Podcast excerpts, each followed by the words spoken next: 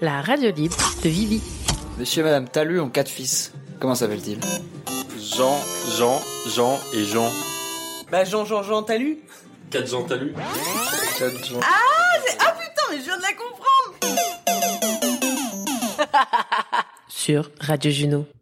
Faut, faut laisser couler, et puis hop,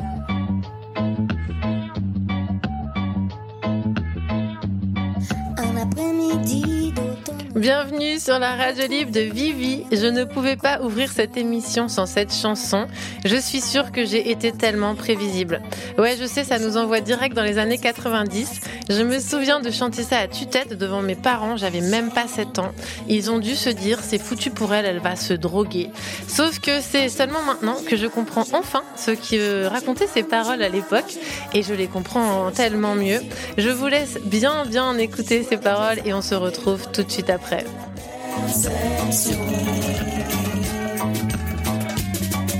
pleuvait beaucoup ce jour-là. Heureusement, on avait des capuches. Et surtout des pochons solides. Là-bas, les vaches nous regardaient d'un air complice et détendu. Il y avait plus qu'à s'y mettre pour assurer la cueillette. Mangez-moi, mangez-moi, mangez-moi. Mangez-moi, mangez-moi, mangez-moi. C'est le chant du psylo qui supplie qui joue avec les âmes et ouvre les volets de la perception.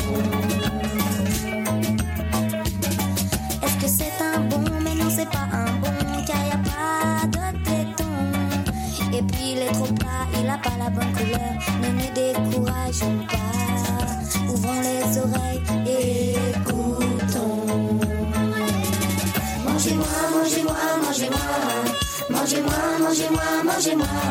C'est le chant du psylo qui supplie, qui joue avec les âmes et ouvre les volets de la perception. Oh, toi tu marches comme un canard, mais c'est pour mieux le voir. Oh putain, j'ai mal au dos, il faudrait un détecteur.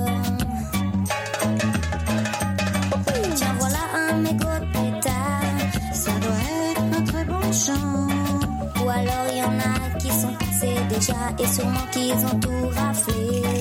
Ce coin-là, c'est sûr, il est connu. Putain, franchement, comment veux-tu? Maintenant, il est trop tard.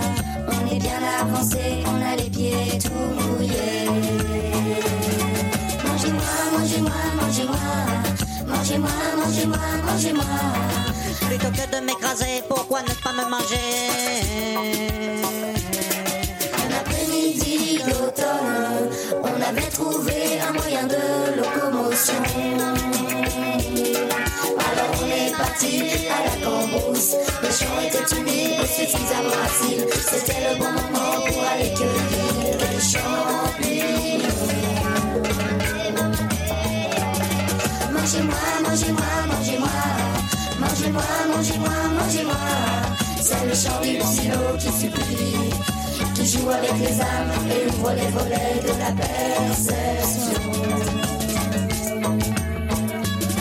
Gare à la descente, gare à la descente, gare à la descente.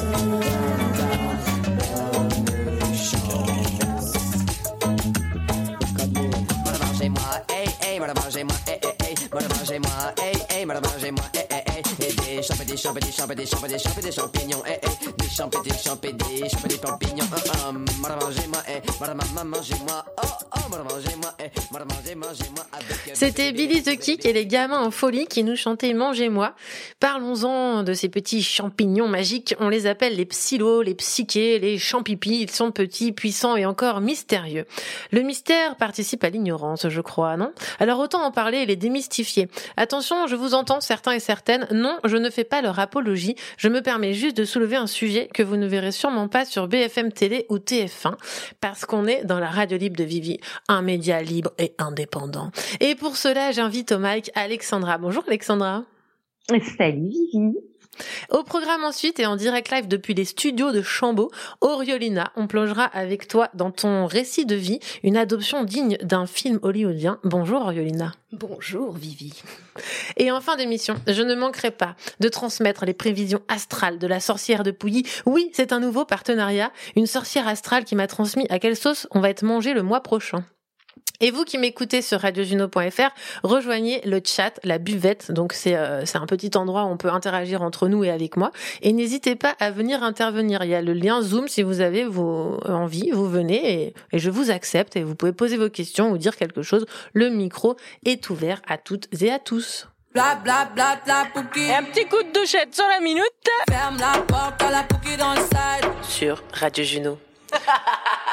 Alors tout d'abord, merci Alexandra et Oriolina d'être là pour la troisième émission officielle, celle qui ouvre l'automne. On connaît l'histoire de l'automne, les belles énergies de l'été sont parties en même temps que Mercure a putain de rétrogradé. On y reviendra aux astres. Bref, je sais pas vous, mais je la sens bien, la baisse d'énergie, et le pire c'est que chaque année je me fais surprendre. Au printemps, je vis une ascension incroyable, l'été ça plane, et chaque fois j'arrive en automne, heureuse, mais je comprends pas pourquoi, j'ai de moins en moins de jus. Je suis qui pour vous faire croire que ça va hyper bien, que je pète la forme Eh bah, je ne suis pas ce genre de personne. J'avoue, je suis en galère comme un arbre qui perd ses feuilles. Heureusement, je vais garder mes branches et mes racines. Alors, euh, pour moi, c'est un peu comme les menstrues. Moi, les personnes à vulve, ça vous parle, n'est-ce pas? Chaque mois, mais putain de chaque mois, je m'étonne d'avoir mes règles. Et le pire, c'est que chaque mois, j'ai envie de mourir ou de mordre les yeux des gens, une journée ou deux. Et chaque mois, euh, je vais euh, retomber dans le piège. Ouais, parce qu'après 20 ans à vivre ça, je commence enfin à anticiper un peu les choses. Non, pas vraiment. Donc l'automne, c'est un peu pareil. C'est mon 36e et, euh, et je- que je vais passer et je vais encore tomber dedans. Hein, pas le choix. Donc euh, moi, je me pose la question est-ce que si on va aux Caraïbes en automne et en hiver, on peut éviter une période de menstruation de 5 mois, de novembre à février? Parce que l'automne-hiver, c'est quand même un peu une grosse période de menstru avec tout ce qu'il y a de plus beau, une descente surnoise vers un SPM, syndrome prémenstruel, qui t'emmène vers euh, le cycle de perte de sang qui va te finir la gueule avec des bonnes crampes et une fatigue qui te fout par terre, puis t'en sors d'un coup au printemps comme si de rien n'était et hop, c'est reparti. Alors, euh, lancer une émission de radio en été, c'est hyper simple. La tenir en automne, ça commence à demander de la rigueur. Passer l'hiver, ça va relever de la magie, hein, on se le dit. Et en même temps, ça promet parce que le lâchage de rampe commence doucement et que j'ai hâte de voir ce que ça va donner. Et donc voilà comment on se retrouve à faire des psylos, un thème d'émission. Parce que concrètement, j'ai fait deux bons trips sous champion en octobre, histoire de déblayer le terrain et de commencer à creuser les abysses mentales qui me tomberont dessus cet hiver. Et comme je vous aime. Et surtout, parce que égoïstement, ça me faisait triper, j'ai même allumé mon enregistreur afin de vous emmener quelques minutes dans un trip sous champi. En essayant de vous faire vivre l'indescriptible, parce qu'on se le dise direct, la modification de conscience ap- apportée par ces substances, c'est pas traductible. Mais c'est un joli exercice artistique pour essayer de faire passer une vibration, une émotion, une énergie. Mon expérience sous psylo, ça revient à tuer le juge qui vit dans ma tête et ça me permet, enfin, ça permet à mon moi de circuler librement dans les différents espaces infinis de mon cerveau. Tout ça peut paraître un peu persos, je vous l'accorde. Sauf que j'ai l'invité qu'il nous faut pour retomber dans le concret, la réalité et le scientifique, Alexandra. Bienvenue Alexandra. Merci beaucoup. Je suis tellement honorée, tellement ravie. Ah, c'est un plaisir. Alors, est-ce que tu connais la tradition Alexandra euh, dans cette émission? La présentation? Ouais. Est-ce que je pense que tu ne vas pas du tout y échapper, Alexandra? Donc, c'est parti. Là.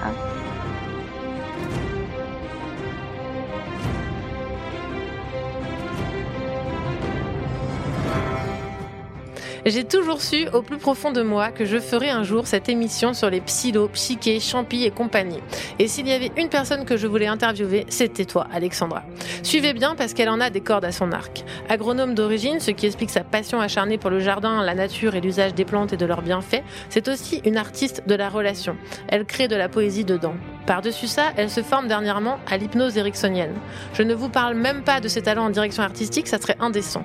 Alexandra est née et a grandi en Centrafrique. En Centrafrique. Elle en garde des souvenirs magnifiques et ses traumas d'enfance. Est-ce qu'on peut dire que cela t'a permis de vouloir à tout prix bosser là-dessus en grandissant et t'a donné le courage d'aller à la recherche de ces outils multiples? Passionnée des astres, se cache derrière peut-être elle, la sorcière de Pouilly. Jeune ado, elle passait beaucoup, beaucoup de ses week-ends en rêve party. Je vous entends déjà, eh bien non, elle ne prenait rien. Par contre, elle attirait tous les gens en bad. C'était donc son premier contact indirect avec les substances. Et figurez-vous qu'à ses côtés, ils sortaient de leur bad et revenaient à un état plus stable. Coucou, méga surprise, c'est dans sa trentaine qu'elle fait l'expérience du LSD dans une période très confrontante qui guérit des choses en elle. Elle se plonge, comme elle sait le faire, à corps perdu dans la littérature sérieuse sur ce sujet. Puis elle a bien senti que l'usage seul des substances n'était pas forcément la clé, on y reviendra.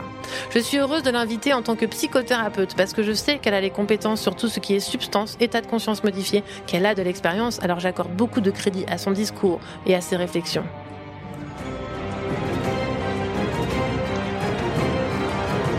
Bienvenue Alexandra.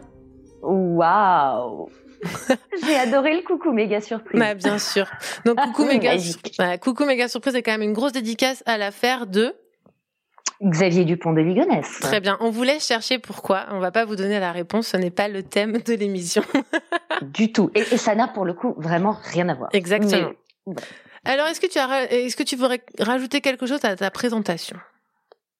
Écoute, je pense que tu l'as fait avec tellement de talent et, euh, et, tellement d'humanité. Et puis, je, suis juste tellement, tellement touchée euh, de, voilà, de la confiance et du crédit que tu veux bien euh, m'accorder sur sur le sujet. Que je promets à à toi et également à toutes les personnes qui nous écoutent ce soir que je ferai absolument tout ce qui est en mon pouvoir pour vous donner euh, euh, quelque chose de juste, doux et sincère. Ah, génial. Eh ben, écoute, on va commencer direct pour être euh, pour être là-dedans et pour qu'on parle toutes et tous de la même chose. Est-ce qu'on peut se définir avec toi? Qu'est-ce qu'une substance euh, psychédélique et de quoi on parle exactement quand on parle de ça ben, Pour comprendre ce qu'est une substance psychédélique, c'est bien de revenir en fait à l'étymologie du mot. Donc psychédélique, tu peux faire une césure au milieu et entendre psyché, psyché, mmh donc l'esprit, mais au-delà de l'esprit, il y a la notion de vraiment ce qui structure l'esprit de l'être humain. Et puis, délique, ça vient de délos. Et délos, c'est les portes. Hmm. Donc, les psychédéliques sont les substances qui représentent des portes vers l'esprit et son fonctionnement. Est-ce que c'est des, on parle de certaines substances, euh, tu peux nous citer les substances euh, qu'on cite psychédéliques? Alors, ce qu'on considère euh, être des psychédéliques dits classiques, euh, ça va être la psilocybine, mhm. extraite des champignons. Tu vas avoir la mescaline, extraite de certains cactus. Tu vas y trouver le LSD, ok, également, qui en fait, pour rappel, euh, est synthétisé à partir euh, d'un champignon qui s'appelle l'ergot. D'accord. Et puis tu y trouves également la DMT, euh, la diméthyltryptamine, qui est en fait la substance active de l'ayahuasca. Ok. Est-ce qu'il y aurait peut-être... tu peux rajouter iboga dans les dans les cultures africaines, voilà. Mais c'est les quatre grands psychédéliques classiques, on va dire, étudiés euh, assez abondamment aujourd'hui. Ok. Et toi, comment tu t'es intéressé et documenté sur ce sujet? Bah, moi, ça a été vraiment. Euh, il y avait à la fois, comme tu l'as dit dans la présentation, il y avait un premier contact qui était le, le contact que j'avais de très très jeune adulte ou de, de post-ado euh, au travers de mes rave parties fréquentes, où là, moi, j'étais pas usagée de ces substances-là, mais par contre, j'étais au contact d'usagers euh, près tous les week-ends. Et donc, j'avais tissé un intérêt particulier parce que je me rendais bien compte qu'il se passait là quelque chose à la fois d'incroyablement intime, d'incroyablement signifiant, et que et que c'était quand même assez euh, assez frappant, voilà, assez intéressant. Mmh et puis c'est bien des années plus tard, là dans mon milieu de trentaine, euh, que j'ai eu pour la première fois une expérience psychédélique sous LSD, et que ça a été une expérience tellement signifiante pour moi que en, en bonne euh, en bonne scientifique d'origine que, que je suis, euh, ma première obsession ça a été ok ça fait quand même un moment que c'est sur euh, sur le tapis entre guillemets. Donc il doit bien exister des publications, des recherches, des études. Et j'ai eu à cœur en fait simplement de lire, comprendre, documenter, ce qui avait pas bien pu m'arriver quoi. Et tout ça, c'est surtout en anglais, non J'imagine? Alors oui, c'est vrai que c'est plus facile quand on a la chance d'être anglophone. Ok. Euh, D'abord parce que la plupart des publications scientifiques sont par défaut rédigées en anglais. Ok. C'est la norme depuis longtemps. Donc être anglophone, ça, ça aide bien. D'accord. Alors, euh, tu as lu plein de livres, euh, donc on t'arrive ici avec euh, pas mal de d'informations que tu vas pouvoir euh, nous donner et partager, et puis aussi des, des retours d'expérience. On pourra aussi faire, je pense, après aussi un parallèle euh, entre l'hypnose, tout ça. Enfin bon, pour l'instant, on va déjà parler des substances. Et, euh, et avant de continuer, je te propose, enfin, je vous propose à tous d'embarquer avec moi et trois de mes amis dans un trip euh, de champi de pleine lune qui a eu lieu euh, il y a quelques jours. Et pour ce voyage, on avait défini un cadre de prise de psylo en intérieur avec une période d'introspection en début de trip et non un usage récréatif. Vous entendrez le morceau Parade de Rhône qui, moi, personnellement, me transporte très loin sous champignon et dont ces morceaux se dévoilent d'une infinie richesse en pleine modification de conscience. Je le soupçonne d'ailleurs de prendre des trucs comme ça ou d'aller euh, dans des psychés incroyables. Et donc, euh, la période d'introspection de ce trip est inenregistrable. Elle se vit. Moi, je ne pouvais rien faire d'autre. Je vais juste essayer de vous transmettre un peu de l'invisible ce qu'on en a ramené. Bon voyage avec nous, on se retrouve tout de suite après. J'ai hâte euh, de monter le reportage parce qu'en fait on va voir vraiment les étapes. 3 grammes. Bah, je sais pas. 6 grammes 31. Plus 3 grammes, Bah ouais. euh, 3 grammes 2, je crois, 3 grammes 1, un truc comme ça. 3 grammes 2 aussi. Moi j'aime bien mâcher comme ça. Vous n'aimez pas hein moi je préfère en tisane. Ah, en même temps, je me dis, je fais une radio libre sur les psylos. Ça serait quand même classe que je fasse une immersion en trip champi, tu vois. Mais au montage, tu choisis. Ah bah bien sûr. Mais je vais pas tout mettre. Hein. Vu que c'est la lune de sang. Lune de sang, c'est trop beau. Moi, je pense qu'on va avoir nos règles de ouf. Hein. Ouais, Est-ce qu'on se pose le cadre euh, de chacun euh, Qu'est-ce qu'il veut, qu'est-ce qu'il veut pas? Moi je suis toujours à être deg que les gens se cassent. Ah oui, c'est à chaque fois. Tu Mais euh, j'essaye à chaque fois, ça marche pas. Bon app. Bon appétit, bonne indigestion, bonne indigestion, n'importe quoi. Bonne Bah, c'est ça, hein. Ouais, c'est vrai. J'avoue que j'ai une peur quand même, c'est euh, genre de vouloir sortir et que le chien du voisin il m'aboie dessus. J'ai peur de croiser ma voisine. Mais si tu sens que tu reviens pas, euh, tu nous dis. Ouais. Moi j'ai mon portable en avion, mais si à un moment je commence à m'inquiéter, je l'ouvrirai. Bah, moi, je sais que j'aime bien monter avec tout le monde. Ouais. Et après, je sais qu'il y a- il y, a forcément un moment où j'ai besoin d'aller dehors parce que mon cerveau, il, en général, il a besoin d'aller dehors, d'aller faire le point avec les nuages. Et euh, ça, ça dure pas longtemps et après, je reviens en fait. Mais moi, j'aime bien savoir que vous êtes là, j'aime bien revenir au, au cocon un peu.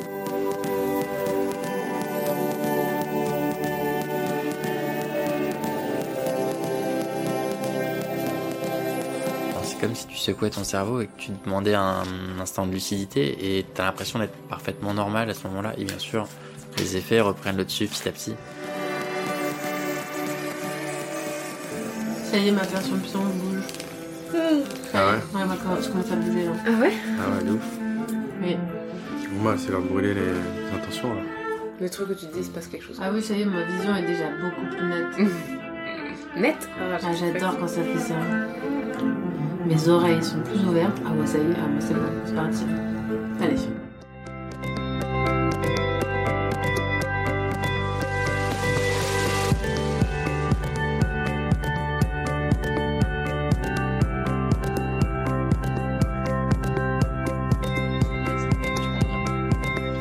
Alors je sais pas si tu m'as vraiment souri ou... euh, Et, euh, et ouais, ça m'a rassuré et tout. Je me suis dit, elle a l'air d'être bien.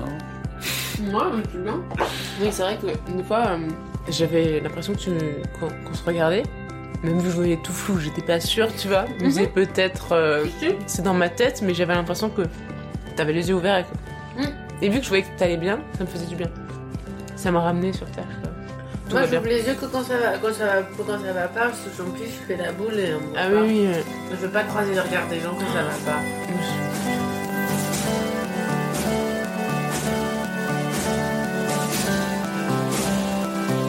Et j'essaie toujours de, de contracter mes muscles, mais je les sentais pas dans mon corps. J'étais là. Et en fait, c'est juste, je sentais rien, quoi.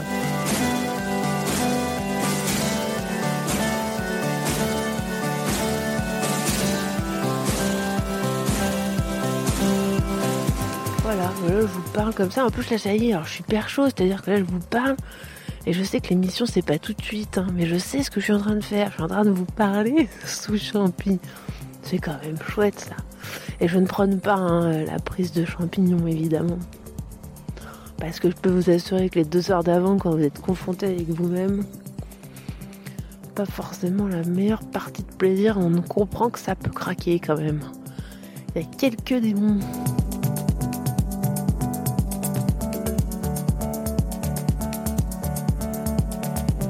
Je suis sur des trucs des fois. Ouais, elle est forte à droite.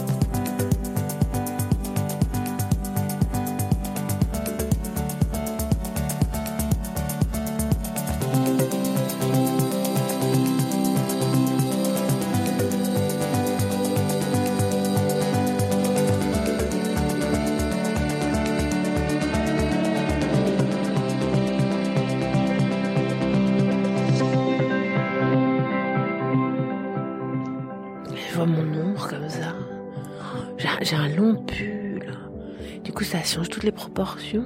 Et euh, quand je marche, on est un peu une dame noire. J'aime beaucoup. C'est assez. euh, oh, je vois mon ombre. euh, mon ombre qui me fait penser. oh, ah là, je suis en remontée là. Je vois une vague. Une ombre qui me ferait penser à une silhouette un peu comme ça. Michael Jackson. Voilà, on dirait Michael Jackson en femme. Ouais, peut-être, ouais. Un truc un peu comme ça, une ombre qui flotte un peu comme ça contre les murs. C'est très très beau, j'aime beaucoup voir ce personnage que je ne connais pas et qui est une partie de moi-même qui, qui se balade avec moi selon la lumière.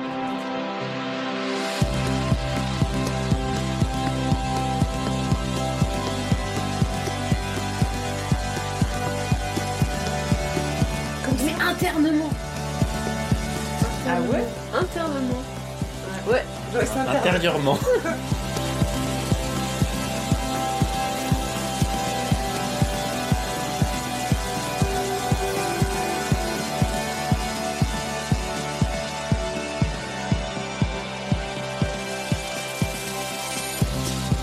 C'est à l'envers. Eh oui. Ouais, ça change tout. hein. J'ai adoré de redécouvrir ma maison. Et t'es puissante. Ouais. Ah, oui, faut Moi, je voir pense que j'en ai pris beaucoup. Je me suis vue, mais énorme. J'ai peur. J'espère que personne m'a vu. Toutes ces histoires. C'est tes histoires Ouais, je me rappelais tout le temps que tout ça n'était qu'une histoire que je me raconte. J'ai cherché l'église de Chambonnas, mais je sais pas si on a vu. Et j'essaie de. Putain, j'étais dans l'hyper-analyse. Moi, il se passait beaucoup de choses dans ma tête. Et Valérie, parfois, j'ouvrais les yeux et euh, Je me dis tant que j'ai envie de vomir et faim dans la même minute, c'est que je suis encore sous trip.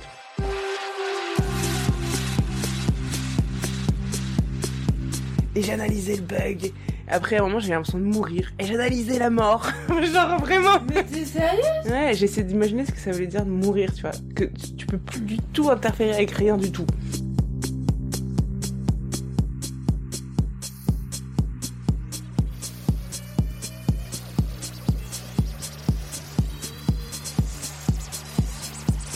quand t'es rentrée, je t'ai trouvé toute, toute petite et toute fine.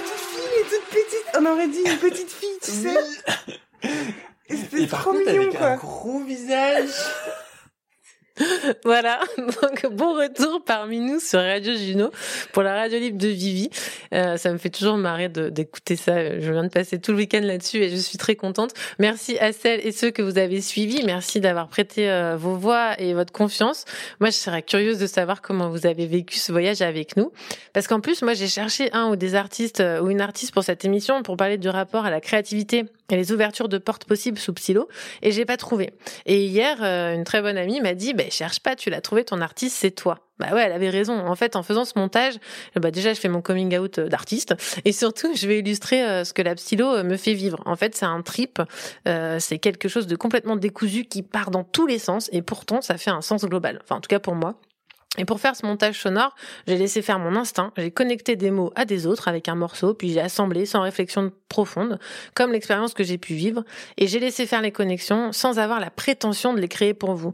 Et le plus important, c'est que je m'en fiche que ça plaise ou non, parce que sous Psylo, seul compte ma perception. Les goûts, les, goûts, les goûts, c'est pour toi Flo. L'ego est complètement dissous. Enfin, il revient, rassurez-vous, je garde juste précieusement un maximum de temps cette sensation agréable de mon ego lointain. Alexandra, est-ce que tu veux rebondir sur ce que tu as entendu Écoute, c'est c'est un document formidable au sens de documenter une expérience quoi. Mhm. C'est encore meilleur d'entendre que tu as fait le montage sans forme d'intention préconçue, c'est-à-dire tu as laissé couler autant le montage que l'expérience. Ouais. Et en fait, le document est hyper intéressant parce que, bah, évidemment, en plus, c'est génial, on n'a que le langage dans ce que vous dites. Et pff, on pourrait passer trois heures à le décortiquer, mais grosso modo, il y a à la fois des choses où je me dis, Hum, ça, c'est un truc auquel il faut tordre le cou, et tout un tas d'autres choses où je me dis, ça, c'est vraiment des clés de compréhension. Et notamment, ouais. Par exemple. je vous entends, je vous entends parler à un moment, il y a quelqu'un qui dit, euh, c'est toi qui dis, j'aime bien revenir au cocon Hmm. régulièrement.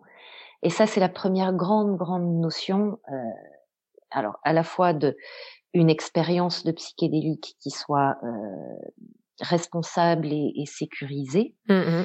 Euh, c'est la notion du lieu sûr. Et c'est d'ailleurs quelque chose qui est euh, qui, parle à tous les psychothérapeutes, la notion du lieu sûr. En fait, souvent en thérapie, on essaye de créer le lieu sûr à travers la relation qu'on qu'on tisse avec notre client. Et en fait, la notion du lieu sûr, c'est un truc qui est très très très important pour euh, l'être humain, pour l'émotion humaine, pour la psyché humaine.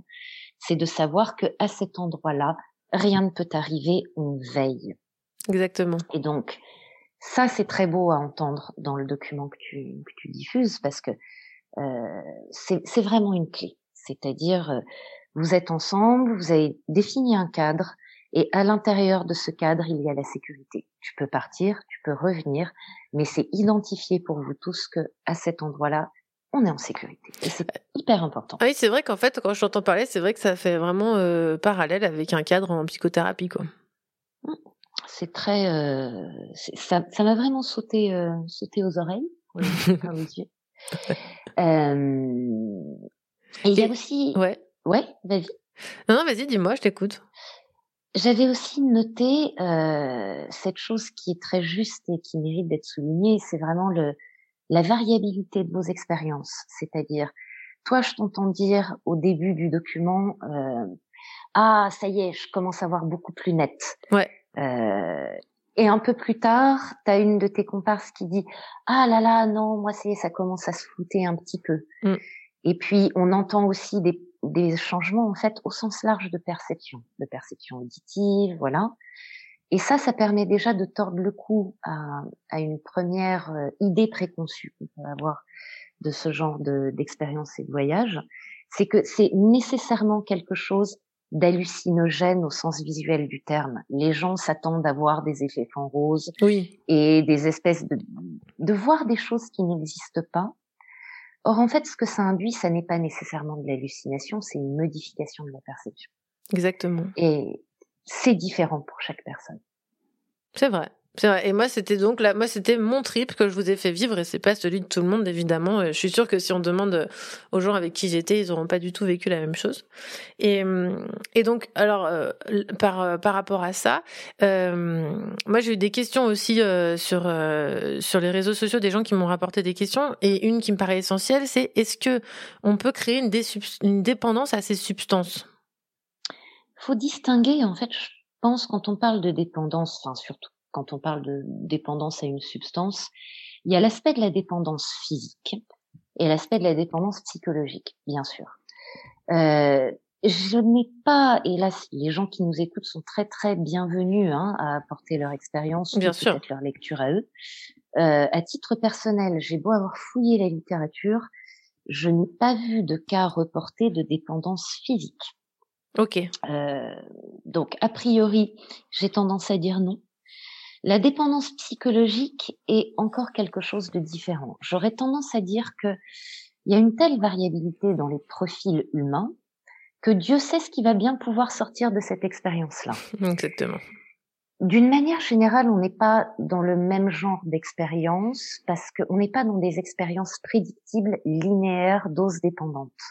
Ce que je veux dire par là, c'est que il ne se passera jamais la même chose pour une même personne à deux temps donnés. Mm. Ça n'est pas parce que on va se doser plus que les effets vont être plus importants. Mm, mm. Et le- la densité du vécu amène généralement assez peu à avoir envie de se remettre à l'ouvrage rapidement. Exactement. Maintenant, euh, il peut exister, et ça j'en ai lu des comptes rendus cliniques par exemple, euh, des personnes qui ont la chance à un moment euh, relativement précoce de leur expérience avec les psychédéliques de faire une expérience particulièrement belle, ce qu'on appelle une expérience antéogène, euh, spirituelle, de découverte. Quand on parle d'expérience antéogène, c'est la découverte de Dieu à l'intérieur de soi. D'accord. On peut appeler ça comme on veut, chacun mettra en fonction de ses propres croyances ce qu'il veut mettre derrière, mais euh, étymologiquement, c'est ça que ça veut dire. En général, c'est des expériences très très très signifiantes, du coup, pour la personne, euh, qui peut avoir tendance, pas forcément de manière très fréquente, mais à rechercher à nouveau la prise d'un psychédélique dans l'espoir de revivre une expérience Hmm. aussi signifiante. Et là pourrait se trouver la dépendance. Et là pourrait se trouver en tout cas une certaine forme de dépendance. Le fait est que ce qui est sûr et certain, c'est que même après avoir vécu une expérience signifiante de cet ordre-là, la réalité des psychédéliques va montrer que l'expérience n'est pas reproductible et ne se reproduit pas. Du coup, face à la déception de ne pas revivre à nouveau quelque chose d'aussi signifiant, les gens ont assez vite tendance à se détourner. Ce qui serait dangereux, ce serait que ça soit littéralement un bouton sûr et certain d'accès à quelque chose de divin. Comme d'autres- Comme d'autres drogues. Il y a des drogues comme ça, tu es sûr que tu vas avoir certains effets. euh, Ouais, c'est c'est prédictible. Ouais. Mais pas C'est les. ça qui crée, je pas les pense, la dépendance. Voilà. Tu sais que en prenant tel truc, tu vas avoir tel effet. Le truc avec les psychédéliques, c'est que tu sais jamais où tu vas tomber. C'est génial, oh, c'est magnifique. Et, euh, et alors, est-ce que, euh, moi j'ai une question hein, que, que d'autres personnes aussi m'ont posée, est-ce que par un mécanisme, un mécanisme inconscient, euh, est-ce qu'on peut ne jamais laisser euh, la substance avoir d'effet sur notre psyché? Parce que je pense à certaines personnes qui parlent d'un certain la- lâcher prise ou quoi et qui ressentent jamais les effets euh, en prenant ces substances. Absolument. Euh, en fait, on est, euh, on est quand même relativement aux manettes euh, de ce qui se passe. C'est-à-dire, il y a à la fois cette notion de lâcher prise, ou en tout cas les manifestations qui vont pouvoir être vécues, euh, relèvent assez peu de la volonté et de la, et de la conscience usuelle, certes. Néanmoins, euh, il y a ce truc absolument, à mon sens, magnifique de l'inconscient, c'est que l'inconscient ne laissera monter les choses et par exemple monter la modification de perception que s'il considère que c'est euh, que tu es capable de l'encaisser, de l'accepter. En fait, la, la, on est sur des points de psychologie un petit peu, mais la psyché humaine est structurée euh, avec la partie consciente, la partie inconsciente. Il n'y a pas quelqu'un dans ce truc-là qui est plus fort que l'autre, ou qui est plus Mm. important que l'autre, qui est meilleur que l'autre. L'inconscient, alors surtout quand on fait partie un peu de la psychologie jungienne et que et qu'on a cette culture que l'inconscient est un endroit merveilleux de ressources, Mhm. euh, l'inconscient crée, expérimente, organise, fait jaillir tout un tas d'idées et de perceptions. Et le rôle du conscient est de les trier, de vous juger celles qui sont, per- sont pertinentes, et puis ensuite de pouvoir les amener d'une manière euh, cohérente, sécurisante, en adéquation avec la société dans la vie de tous les jours. Donc un être humain équilibré et en bonne santé mentale, j'ai tendance à penser que c'est quelqu'un qui sait, euh, qui a un bon niveau de coopération entre conscient et inconscient. Et donc Ouais. pour en revenir à ta question, les gens qui ne se laissent pas partir en trip sous psychédélique, soit parce que le conscient verrouille, soit parce que l'inconscient verrouille ou que tout le monde verrouille, c'est pas grave et tant mieux. C'est que c'est pas le moment, c'est pas le truc et c'est c'est une très bonne idée quoi. Exactement. Et donc quand on parle de bad, parce que là il y a par exemple sur le chat il y a Lorraine qui dit euh, j'ai déjà vu une personne avoir un gros bad en prenant des champis et ça m'a calmé l'envie d'essayer. Donc on va, on- je vais prendre une longueur d'avance. Est-ce que tu peux euh, me parler toi de ta notion de bad? Parce que je sais que t'aimes pas qu'on te dise ça. Ouais, pour moi le alors c'est un mot qui est très répandu dans dans la culture euh, populaire mais pour moi il n'y a pas de bad trip au sens il n'y a pas de mauvais trip. En revanche, il y a des expériences euh, dans ces moments-là qui peuvent être plus ou moins confrontantes, y compris très très très confrontantes. Et c'est généralement de ça qu'on parle. C'est-à-dire quand on dit moi j'ai vu quelqu'un faire un gros bad trip et ça m'a bien calmé, c'est j'ai vu quelqu'un vivre une expérience qui l'a confronté à des endroits de ses émotions, de son vécu, de ses projections, qui étaient inconfortables à un point qu'il y avait de la souffrance. J'ai vu cette personne rester dans cet endroit un petit peu euh, de tourner en rond autour de sa souffrance.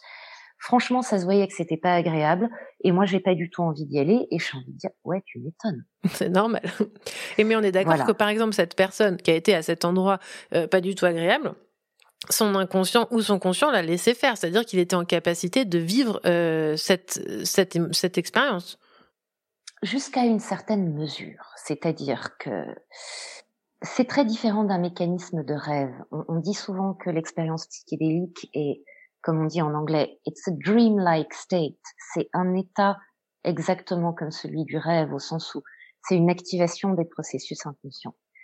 Maintenant, la substance psychédélique va faire un peu sauter une porte ou l'ouvrir de manière plus large mm-hmm. euh, que dans un état de rêve où en fait les contrôles sont ajustés un, un petit peu plus spontanément. Donc oui, si ça sort, c'est que il est possible que ce soit correctement traité.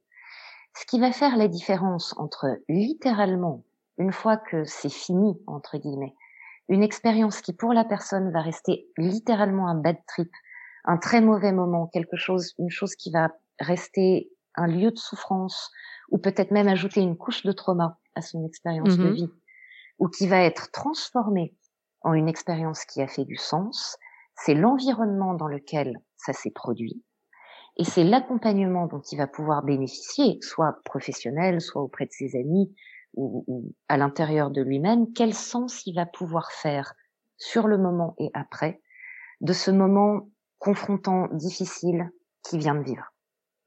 Et c'est là qu'est mon point de faites gaffe. Oui, c'est ça.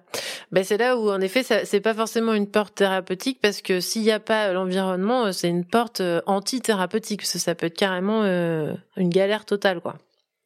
Ouais, personne n'a très envie de rester euh, coincé avec un, un endroit de la souffrance euh, qui, entre guillemets, tourne en boucle jusqu'à ce qu'à un moment, oh, ça y est, c'est c'est passé, on passe à autre chose. Ben, bien sûr. Euh, si si- s'il y a personne euh, autour de toi ou, ou encore pire, si l'environnement euh, ne fait que appuyer et enfoncer le, le clou sans, sans donner d'issue, on est vraiment dans des conditions du trauma. Il faut savoir qu'on définit le trauma dans la psyché humaine comme il y a tout un tas de paramètres, mais notamment quelque chose qui est très fort, c'est et il n'y a pas d'issue. Ouais. C'est l'impossibilité de sortir de la situation. Exactement. Et euh, alors, alors ça réagit pas mal euh, sur le forum, c'est intéressant. Il y a quelqu'un, il y a Oriolina aussi qui aura une question. Donc il y a des gens qui en voient des, qui voient des choses très positives, d'autres qui vont qui voient des choses moins bien. Il y a Moon Moon qui dit et quand on vomit et qu'on est mal physiquement, est-ce qu'on appelle pas ça un bad? Ça dépend. On appelle ça, en tout cas, euh, physiquement, c'était pas agréable. euh, Pour les gens qui aiment vomir, c'est cool. Il y en a un. oui, bah après pour des gens qui, par exemple, ont, ont la phobie de vomir ou qui sont hémétophobes, c'est plus confrontant. Bon, faut savoir que là encore, de la même manière que l'expérience va être vécue différemment pour chaque personne en termes de manifestation psychique, elle est également vécue différemment par chacun en termes de manifestation physique. Il y a un ressenti physique différent. Mm. Et notamment, certaines personnes vont avoir une manifestation de nausée. Ça, ça va par exemple la ramener à des à des récits assez classiques euh, de euh, prise d'ayahuasca, de prise de DMT par exemple, qui commencent par une phase de voilà, les gens ont des nausées, les gens vomissent, les gens c'est interprété comme une purge. Moi, franchement, je n'en sais rien. Je fais Oui. pas d'interprétation de ces choses-là. Je note simplement qu'il y a euh, une diversité de manifestations. La question, euh, c'est surtout la perception qu'on en a à la personne qui dit est-ce que ça c'est pas un bad? Ben je sais pas. Euh, est-ce que finalement après ce moment où on a vomi quelque chose euh, comme ça peut arriver, par exemple, je sais pas, quand on est un peu ivre et qu'on a besoin de se libérer de ça, est-ce que juste derrière on se sent soulagé et on passe à autre chose? Que va-t-il se passer maintenant? Ou est-ce que finalement on va rester coincé dans une boucle où on vomit en continu? Là, de toute évidence, on est à un endroit où on a besoin d'aide. C'est vrai. Merci. Alors, j'ai alors, Yolinda, tu as une question?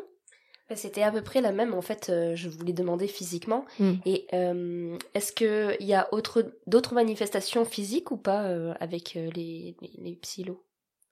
Une infinité de, une, vraiment une variabilité, une infinité de manifestations physiques. Je crois que d'une manière générale, c'est ce qu'il faut vraiment souligner euh, par rapport aux psychédéliques classiques, c'est qu'en fait, il y a une infinité, une diversité de manifestations physiques et psychiques qui est tout à fait confondante. Et c'est d'ailleurs ce qu'il y a au départ, à l'époque, enfin au XXe siècle, où on a commencé à documenter vraiment beaucoup le, les effets des psychédéliques, euh, ce qui a complètement laissé pantois euh, les chercheurs, c'était la diversité des, des manifestations. On n'arrivait pas à laisser pantois ce qui laisser pantois, c'est-à-dire ah. on, on, était vraiment dubitatif quoi. Eh, je connaissais pas ce mot, merci. Donc alors qu'est-ce qui les a laissés pantois J'adore. Bah, les, les, chercheurs étaient complètement dubitatifs parce que en fait nous ce qu'on aime faire quand on fait de la recherche, bah, c'est d'une manière générale essayer de modéliser un effet, un état, et en fait on n'arrivait pas à modéliser. C'est-à-dire que on administrait, alors là je parle notamment des, des premières recherches qui ont été faites sur, mmh avec le LSD, on n'arrivait pas à modéliser, on administrait la même dose à des êtres humains de poids équivalent, etc. Et puis on observait ce qui se passait, on monitorait les réactions physiques, et puis ensuite on monitorait un petit peu les réactions mentales, puis les récits. Personne racontait la même chose, personne n'avait vécu la même chose, personne incroyable quoi. J'aime bien, ça, ça tord un peu le coup à la science, je trouve. Ouais, c'était quand même. Euh, alors du coup, voilà, sur le plan pharmaceutique, c'est devenu du coup assez peu intéressant. Mais sur le plan de la, de la psychiatrie, c'est devenu très intéressant. Et c'est là que ça a trouvé un champ d'étude fort. Mais du coup, voilà, les psychédéliques vont avoir des effets incroyablement différents physiquement et psychiquement. Et physiquement, ça peut aller de euh, modification de la sudation, modification effectivement des phénomènes digestifs, ouais. modification de la nociception. La nociception, c'est la perception de la douleur, euh, c'est-à-dire soit une forme d'analgésie, soit au contraire une forme de manifestation douloureuse. Et surtout, ce qu'il faut souligner, c'est que c'est des phénomènes qui sont transitoires. C'est-à-dire, on va pas passer six heures dans le même état. Mmh. C'est très transitoire et, et ça s'entend dans ton document. C'est des histoires par vague. Ouais. Oui, il y a rien de constant en fait. C'est ça qui est génial. Hein. Enfin, en tout cas, moi, je le vis comme ça. Après, euh, je veux, je veux pas faire une généralité. Et je vais tout de suite rebondir euh, parce que sur ce que tu dis, c'est intéressant. Il y a un super, euh, euh, il y a quatre super volets de LSD, la série documentaire sur France Culture, qui ont fait un, un, un reportage qui s'appelle la, la, Renaissance psyché. Donc c'est quatre épisodes de une heure documentés là-dessus, et on va parler des connexions dans le cerveau. Donc on va écouter un extrait de ce super documentaire et on revient tout de suite après. Alex, tu vas voir, ça, ça va te parler. Cool. Stephen Reed. À l'Imperial College de Londres, les études ont commencé il y a une dizaine d'années.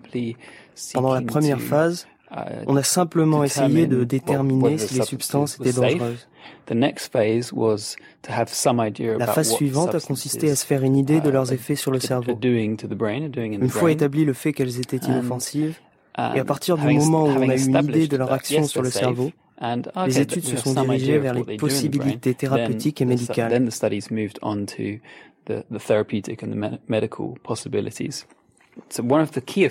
L'un des effets essentiels des psychédéliques dans ce contexte, c'est leur capacité à réduire l'activité dans le réseau du mode par défaut, comme on l'appelle. C'est une sorte de uh, centre de contrôle à l'intérieur du cerveau. Il empêche différentes zones du cerveau de communiquer les unes avec les autres. C'est aussi à lui que l'on doit les rêveries et la rumination, et toutes les pensées qui nous viennent quand on ne se concentre pas sur une chose en particulier. Cette partie du cerveau est hyperactive chez les personnes souffrant de dépression. La rumination excessive est une caractéristique très marquée chez de uh, nombreuses personnes atteintes de dépression. Elles ne peuvent pas trouver la paix, elles sont sans cesse assaillies de questions. Et l'un des effets de ces substances, c'est de baisser un peu la puissance de ce réseau du mode par défaut. Elles agissent également comme une sorte de bouton de réinitialisation, une sorte de ménage de printemps dans le cerveau, semble-t-il. Une fenêtre d'opportunité se présente dans les semaines suivant une expérience psychédélique. Le psychédélique, selon moi, ne fait que présenter une opportunité, une possibilité de changement, il ne fait pas tout le travail pour l'individu. D'une certaine manière, il faut que l'individu veuille changer. Merci LSD et merci France Culture. Franchement, si vous êtes intéressé par ce sujet, je vous conseille vraiment l'écoute de ces quatre volets. Et euh, je pense, Alex, pour moi, ça nous emmène vraiment au cœur du sujet des portes thérapeutiques. Et j'ai l'impression que Steven Reed qu'on entend, ça rejoint quand même ton approche. Mais complètement. Et puis, euh, alors lui, c'est un, un, chercheur qui est rattaché, ça s'entend au début de l'extrait, à, à l'Imperial College de Londres.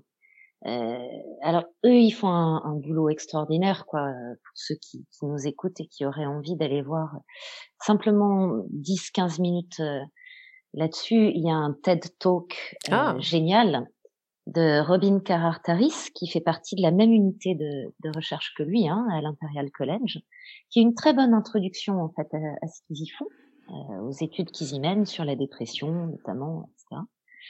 Euh, alors je suis très près leur publie et puis je fais une parenthèse aussi de, de et de documentation euh, pour les gens qui ont la chance de lire suffisamment bien l'anglais. Il y a aussi le site de référence euh, sur euh, les études psychédéliques euh, un peu partout dans le monde qui s'appelle tout simplement MAPS, M-A-P-S, maps.com. Mm-hmm. Et où on va pouvoir avoir une veille sur ce genre de choses. Et euh, c'est très intéressant ce qu'il raconte. Euh, effectivement, quand on fait des, des IRM et, des scans cérébraux, on voit qu'il y a une, sous psychédélique une désorganisation euh, du, du, réseau euh, habituel, en fait. C'est ce qu'il appelle le default mode, le mode de fonctionnement par mm. défaut, qui permet en fait d'avoir comme une sorte de suspension de ce qui tourne habituellement euh, par défaut, et puis à la faveur de la réorganisation qui suit l'expérience, c'est exactement ce qu'il raconte. C'est la fenêtre euh, où là, il peut se produire le changement. Or, en thérapie, et particulièrement en thérapie brève, euh, ce qu'on cherche à faire, quel que soit le, le courant auquel on appartient, euh, c'est d'encourager le changement, c'est de susciter le changement et de, et de favoriser tout ce qui peut euh, aider la personne à, à, à, réaliser ce changement, à la condition, effectivement, euh, qu'il y a un désir authentique par rapport à ça. Oui, c'est pas une solution miracle. C'est certainement pas une solution miracle. Et effectivement, la c'est pas la substance qui fait le job. La substance donne une opportunité de venir activer tout un tas de mécanismes et de processus qu'on connaît encore mal aujourd'hui, mais de toute évidence, il se passe pas mal de choses. Euh, un peu comme si on était là en, avance rapide. Et puis, euh, et ça va simplement donner la possibilité de faire émerger un nouveau processus créatif à l'intérieur de la personne pour la résolution de tout un tas de choses et éventuellement pour une porte vers le changement. Moi, je voilà, j'ai l'impression que ça offre des possibilités créatrices. Carrément. Bah, mais il faut juste être bien entouré ou euh, ou euh, bien gérer son son trip pour, pour, pour aller dans ce sens-là et pas dans le sens inverse. Sinon, c'est vraiment euh, dommage. J'avais une autre question pour toi. Alors, si vous entendez une mouche, il y a une mouche qui vole. Je suis désolée. Il y a, y Lorraine qui demande s'il y a des grosses contre-indications, par exemple en conditions physiques particulières ou un background traumatique pour éviter la prise de ces substances euh, oui, par principe, on fait quand même assez attention, euh, attention à ça. C'est-à-dire que bon, il peut y avoir des manifestations physiques très variables, y compris dans la modification du rythme cardiaque, euh, du pouls, des mécanismes de régulation du système sanguin, veineux, etc. Donc bon, si on sait qu'on a des problématiques de ce côté-là, il est quand même bon de pas jouer avec ça. Enfin, grosso modo, quand, quand on a une affection connue, euh, euh, régulière, bah non, on va peut-être pas quand même aller se mettre à la colle sans savoir. Mmh quand même assez peu de recul. Et d'une manière générale, euh, alors là je parle des affections psychologiques. Euh, je parlerai pas tellement en termes de est-ce qu'il y a un niveau de trauma au-delà duquel on n'y va pas? Mmh je dirais que c'est pas vraiment ça, mais euh, il a été montré, par exemple, que euh, les psychédéliques sont pas d'une utilité ou d'un intérêt incroyable chez euh, tous les patients psychotiques. Voilà, quand on est. C'est quoi psychotique?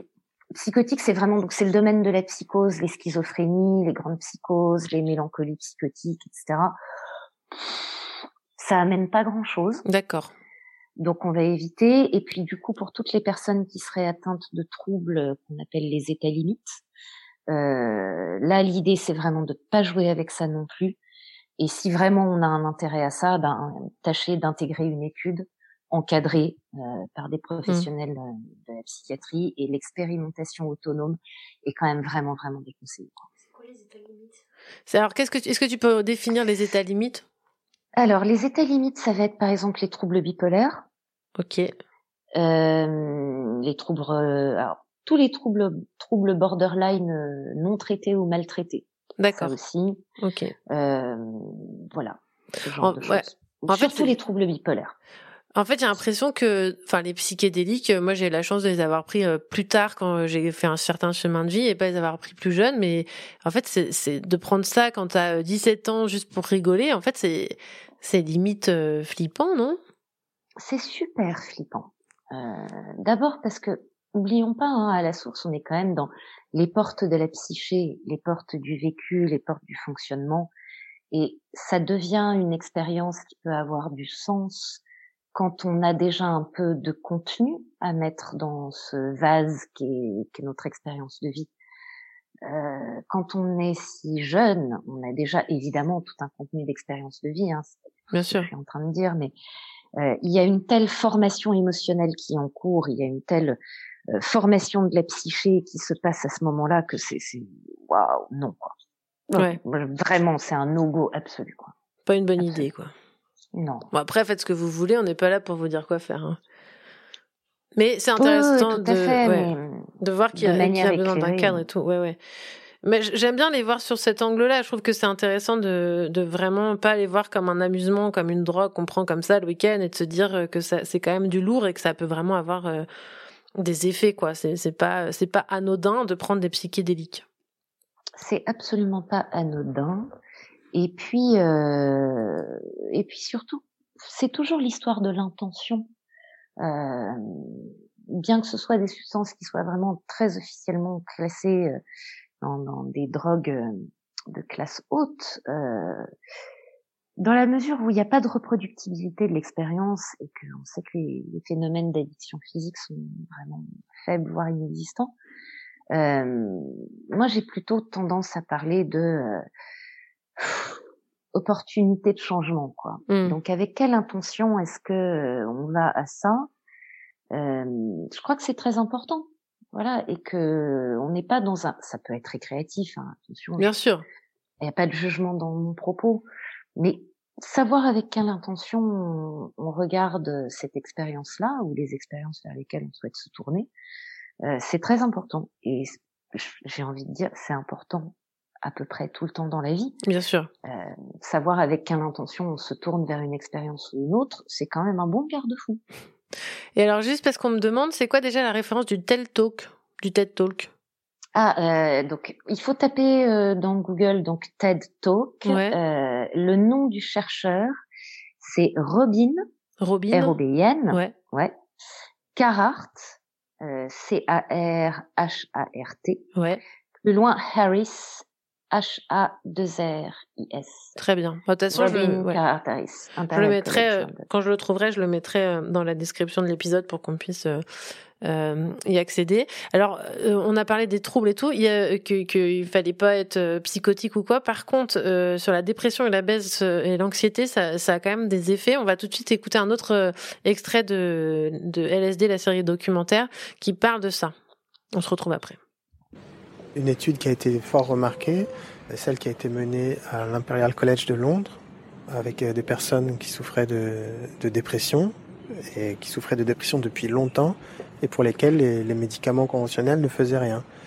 On leur a administré une dose forte de psilocybine, et tous ont vu les symptômes de la dépression décroître.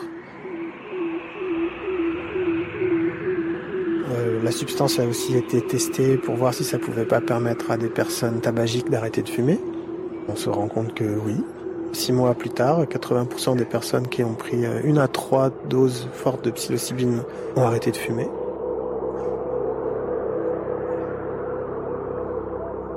À l'hôpital Hammersmith, des personnes souffrant de dépression sévère, résistantes aux traitements médicamenteux, se sont prêtées à une longue étude encadrée par des médecins et des psychiatres.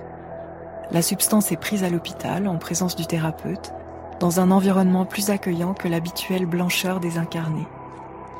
Lumière tamisée, fleurs, paysages de forêt au mur et musique atmosphérique qui évoque bien plus Brian Eno que Jefferson Airplane. Et les drogues, parmi les plus contrôlées, sont aussi encadrées à l'hôpital qu'une arme nucléaire. Ce sont souvent des expériences bouleversantes qui vous font réfléchir euh, sur le sens de votre vie, sur les liens qui vous lient à votre famille, à vos amis, euh, à autrui en général. D'ailleurs, les, personnes qui ont été traitées dans le cadre de cette étude sur la dépression, on a aussi pu mesurer chez eux une modification de leurs opinions politiques, avec un moindre goût pour les doctrines autoritaristes et une sensation accrue euh, de se sentir connecté euh, à la nature. La substance a aussi été testée avec succès pour traiter l'anxiété des personnes qui en avaient fait un diagnostic de cancer. Et on se rend compte que la substance permet à ces personnes d'avoir une fin de vie beaucoup plus apaisée. Ça soulage véritablement cette anxiété existentielle.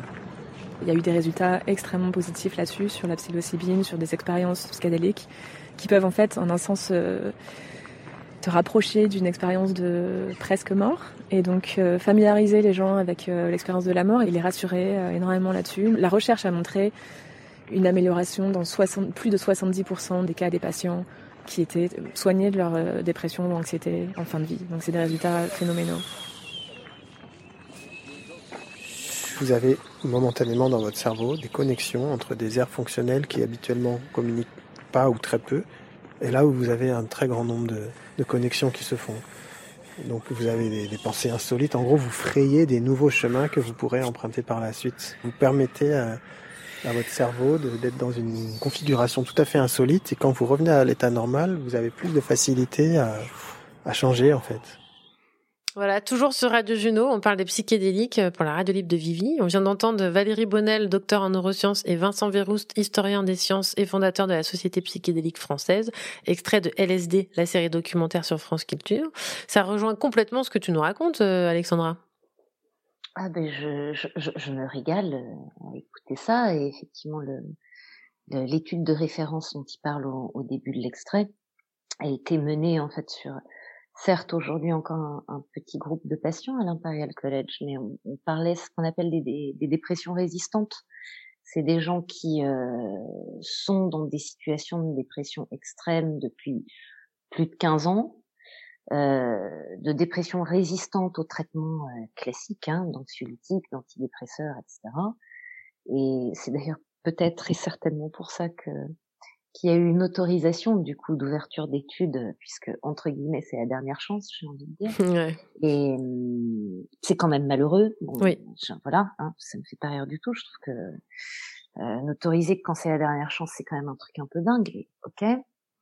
Euh, et en tout cas, les résultats ont été tout à fait signifiant. Euh, c'est-à-dire qu'ils ont refait des entretiens euh, avec ces, ces personnes-là euh, à un mois, puis à trois mois, puis à six mois, et en fait le, retour à une vie riche, pleine de sens, et donc l'éloignement de la dépression, voire pour certains la disparition totale des, des symptômes dépressifs, était encore tout à fait présente six mois, un an après l'expérience.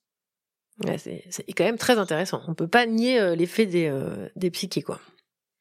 Ah, il y a un effet indéniable. Ce qui est très intéressant aussi dans l'extrait, c'est que ça met en avant ce que classiquement on appelle en anglais le set et le setting. Alors on va parler du setting parce que le, reportage décrit en fait euh, que effectivement la substance est administrée euh, au sein d'une équipe de professionnels, de gens qui sont formés à cette étude-là, à ce genre de substance-là, que les gens sont accueillis dans un environnement euh, qui est pas du tout hospitalier, avec donc des images plutôt agréables, un endroit confortable. Donc ça, c'est ce qu'on appelle le setting, c'est l'environnement. Et l'environnement recoupe effectivement le lieu, l'entourage, le niveau de compétence des gens qui vont être là autour, etc. Et puis le set, c'est l'abréviation en fait du mindset, de mmh. l'état d'esprit. Il faut savoir que les gens qui, qui participaient à ces études-là, euh, c'est pas genre ah ok vous avez signé pour l'étude, on se voit demain, vous venez, on va vous coller euh, X milligrammes de psilocybine et puis bon courage, euh, ciao mon gars quoi. C'est vraiment c'est des gens qui ont un suivi, psychologiques et psychothérapiques. Euh, leur euh, thérapeute est, évidemment présent pendant là ou les sessions. Et donc, il y a une sorte de préparation euh, plus ou moins longue avant l'administration de la substance. Oui, bah bien sûr, oui.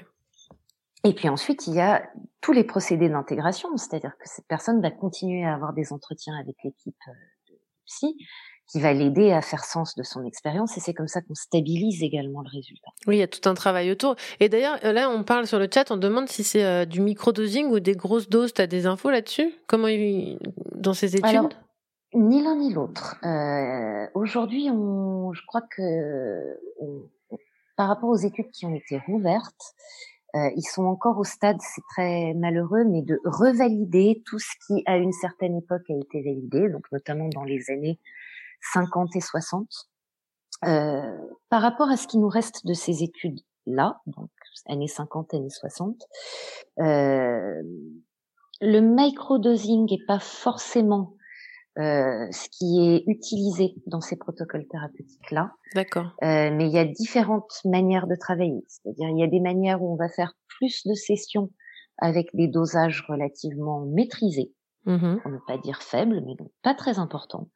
Et puis il y a d'autres formes de protocoles qui consistent plutôt à, à donner des dosages assez importants euh, et à viser entre guillemets une expérience signifiante point barre.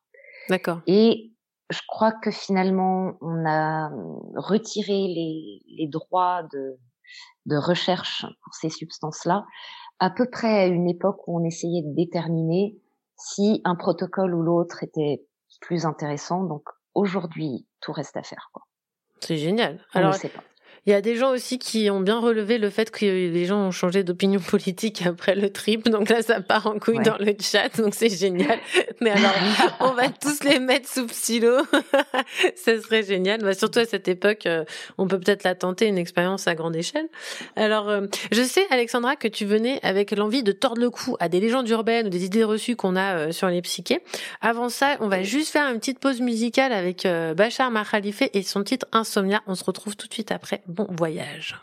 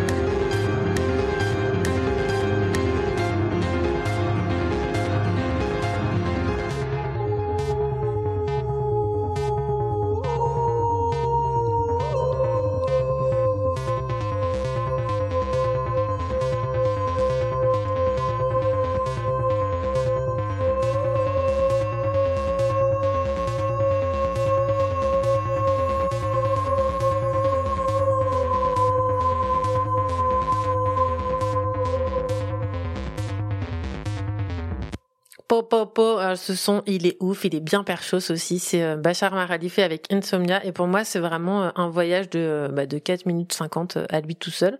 Alors, Alexandra, il nous reste quelques petites minutes parce qu'après, on va passer à l'histoire incroyable d'Oriolina. Donc, je sais que ce thème nous passionne et moi, je pourrais parler, mais alors des milliers d'heures là-dessus. Est-ce que on peut casser la légende urbaine ou le mythe reçu du fait qu'on peut rester Keblo? Ah oui, ça serait une très très bonne idée de louper cette légende urbaine là.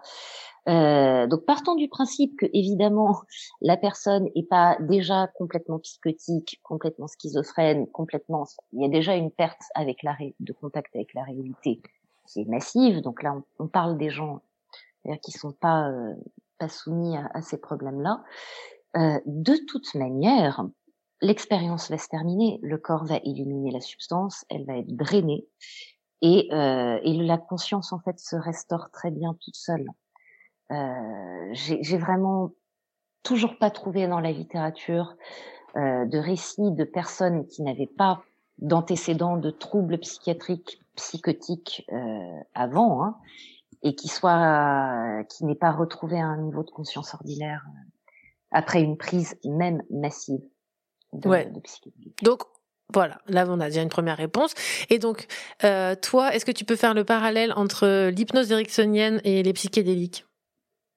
Ah, Moi, je, je, vois un parallèle assez, euh, assez évident, en fait, en tant que praticienne en tout cas. Euh, sachant que c'est pas la peine de m'appeler, non, je ne fais pas de thérapie psychédélique, je, je suis navrée. Oui, c'est important. Ouais. Mais, mais en revanche, euh, en revanche, c'est vrai que je trouvais en fait que l'état modifié de conscience qui existe grâce aux psychédéliques, est un endroit où se passent des phénomènes de créativité qui accompagnent le changement et donc qui accompagnent le mieux pour les personnes qui typiquement arrivent en cabinet en thérapie avec cette demande-là. Euh, donc, sachant, moi je m'étais rendu compte qu'en fait, bah, de toute évidence, c'est pas la substance qui crée les changements, qui crée le mieux, c'est vraiment la fenêtre qu'elle ouvre et l'opportunité qu'elle donne. Euh, moi, j'avais de l'intérêt du coup par rapport à ça euh, au niveau de l'état de conscience modifié. Génial. L'hypnose, du coup, euh, m'a permis d'explorer ça, m'a permis du coup d'offrir à peu près ce, cette proposition-là, d'avoir une invitation euh, pour les personnes qui me consultent, de dire voilà, vous avez cet état de glissement en fait de votre conscience, qui est un état finalement un peu dissociatif, mais vous allez glisser vers une conscience un peu différente, tout en restant là où vous êtes et tout en restant euh, avec moi et tout en restant dans, une forme. Voilà, vous êtes à deux endroits en même temps. Et en fait, euh, ce qu'on vit euh, pendant une hypnose thérapeutique est assez proche, c'est-à-dire que on active des mécanismes inconscients, on vise l'activation des processus inconscients pour que la personne trouve ses ressources de créativité trouve à l'intérieur d'elle-même des solutions qui lui sont propres. C'est pas du tout nous mm. qui agissons là-dessus.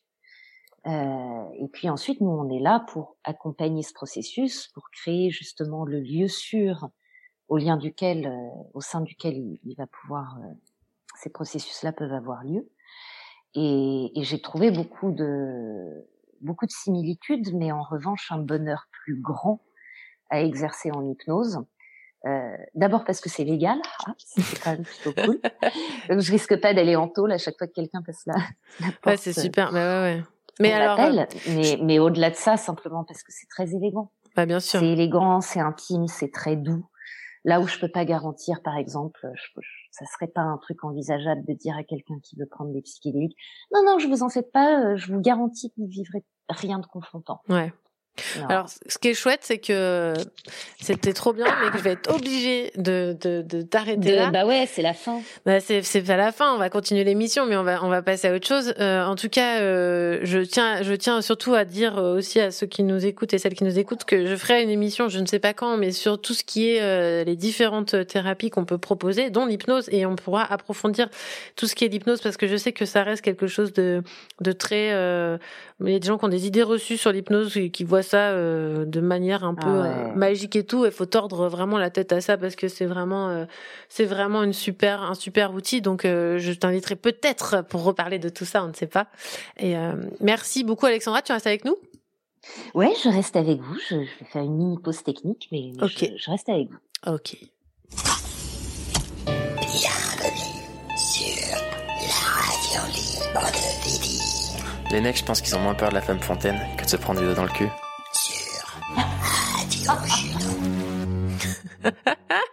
Alors j'espère que vous ressortez euh, de cet entretien avec Alex avec euh, avec plein de questions. Bah ouais, le but c'est de vous faire réfléchir. On n'est toujours pas sur BFM ici. Alors on n'oublie pas toutes les précautions d'usage. Soyez responsable de votre état mental. C'est à vous de définir ce qui vous ira le mieux. Et on vit aussi très bien sans psylo. C'est pas une nouvelle injonction, hein, surtout pas. Et avant d'entendre l'épopée d'Oriolina, parce que j'adore son énergie légendaire, j'appelle Philippe Catherine et sa notion de liberté. Liberté,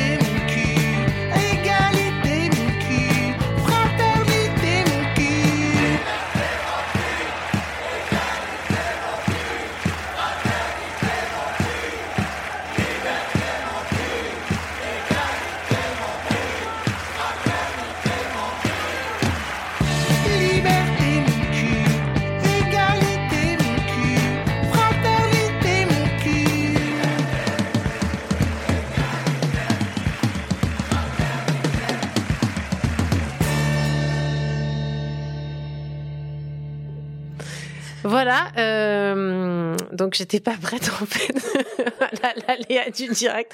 Je me suis auto-surprise avec ma, ma sélection musicale. Donc euh, c'était Philippe Catherine avec Liberté, extrait de cet magnifique album qui s'appelle Liber euh, qui s'appelle Philippe Catherine. Donc bah, n'hésitez toujours pas à venir sur radiojuno.fr et participer. Je vois que qu'il y a qu'il y a déjà plein de participations. Merci Amélie d'avoir craché ton riz à l'écoute de Philippe Catherine. Donc euh, tout de suite, euh, sans transition, j'accueille Oriolina. Salut Oriolina. Salut. Alors, est-ce que tu sais que tu ne vas pas euh, échapper euh, à la tradition? Ouais. Et donc la tradition, c'est quoi? C'est euh, c'est un générique avec une présentation. Allez, à vous les studios lancement de générique.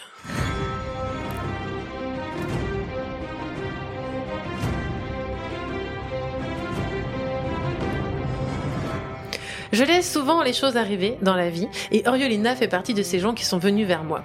Il y a quelques semaines, elle m'a fait part de son envie de partager son histoire. Une histoire qu'elle raconte souvent autour d'elle et qu'elle prend plaisir à raconter et qui fait mouche. Quel beau cadeau m'offre la vie en m'amenant sur mon chemin Oriolina. Oriolina se définit en tant que femme et métisse. Elle a bientôt 36 ans. Elle est née à Saint-Martin en Guadeloupe en 1985. Stop, stop, stop, stop, je ne vais pas tout vous spoiler. On on va pas commencer à raconter ça maintenant. Oriolina aime la vie. Elle aime la croquer à pleines dents en des cours de danse tribal fusion par exemple. Elle organise des fêtes païennes, maquille des gens à l'ocre et à l'argile en festival et c'est aussi une crieuse publique, rien que ça.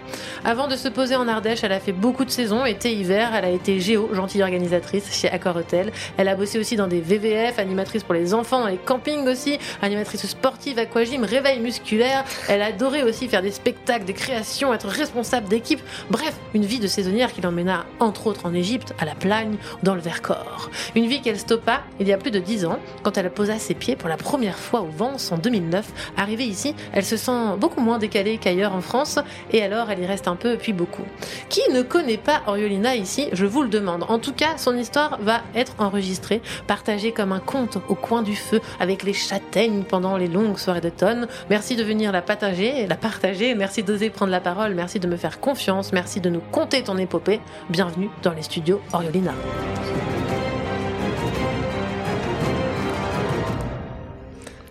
Alors, as-tu quelque chose à rajouter à, à ton portrait?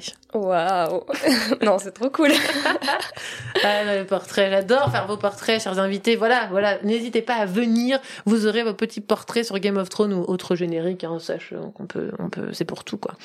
Alors, euh, Oriolina, avant de commencer, euh, est-ce que tu peux nous dire comment ton histoire t'a été transmise euh, et dans quel état d'esprit ta famille te l'a racontée?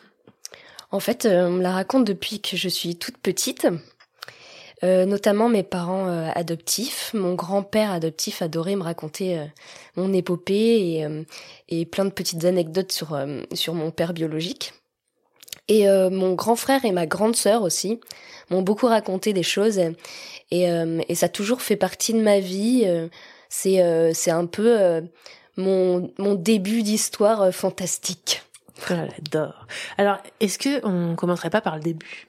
Ouais, c'est bien ça. Alors c'est parti. Alors ça va être peut-être un peu compliqué. J'ai essayé de tout bien résumer, de tout scinder pour que vous viviez euh, ce voyage incroyable avec nous. Euh, alors tu es né à Saint-Martin en Guadeloupe en 1985 d'un père franco-suisse allemand et d'une mère dominicaine. Ton père biologique s'en va très tôt euh, après ta naissance et te laisse à ta mère biologique. Et ta mère, sous l'emprise de drogue à l'époque, elle n'est pas vraiment en capacité de s'occuper de toi. Le patron de la pension de, de famille où elle vit appelle ton père pour dire que bah, que toi, le bébé est seul et, pas très bien nourri. Et donc, tu as environ deux ans et demi. Et qu'est-ce qui se passe à ce moment-là? Bah, À ce moment-là, euh, mon père euh, demande à sa fille aînée, qui s'appelle Nelly, de, venir me récupérer parce que lui il peut pas venir euh, à Saint-Martin en fait il a un petit peu des mon père il avait un petit peu des problèmes avec la justice là-bas et du coup ma sœur euh, vient euh, à Saint-Martin, elle contacte euh, une ex petite amie à mon à mon grand frère. Et elles vont me chercher en fait dans cette pension de famille. Et là, il y a ma mère biologique et elle, elle, elle lui raconte qu'elles veulent me prendre pour les vacances sans, enfin pour pour avoir les papiers en fait, pour récupérer mon passeport, tout ça pour pouvoir m'emmener sortir du territoire français. Et et ma mère euh, accepte. Euh, et là, on s'envole pour, euh, on retourne en fait en République dominicaine où se trouvaient mon père, mon frère et, et ma sœur du coup. Donc là, à ce moment-là, ta mère, elle voulait, elle te laisse partir.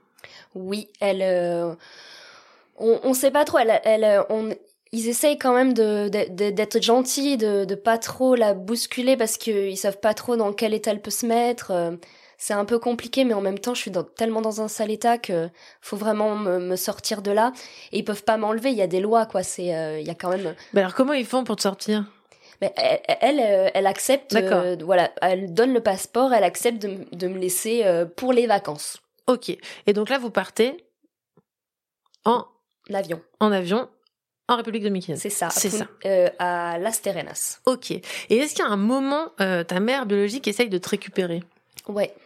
Donc euh, je passe. quel euh, âge ben, euh, Quatre mois en fait. Quatre mois après, je passe quatre mois là-bas avec ma famille et elle, elle essaie de contacter une première fois mais on lui répond pas apparemment et, et là elle débarque. Donc elle vous retrouve quand même. Hein. Ouais, elle nous retrouve. Ben, c'est quand même son pays à la base, donc elle connaît beaucoup de monde. Elle nous retrouve et et là elle est elle est encore sous emprise de la drogue et et elle arrive avec des des mecs armés Là-bas, c'est un peu monnaie courante, hein, c'est euh, un peu le Far West en fait. Euh.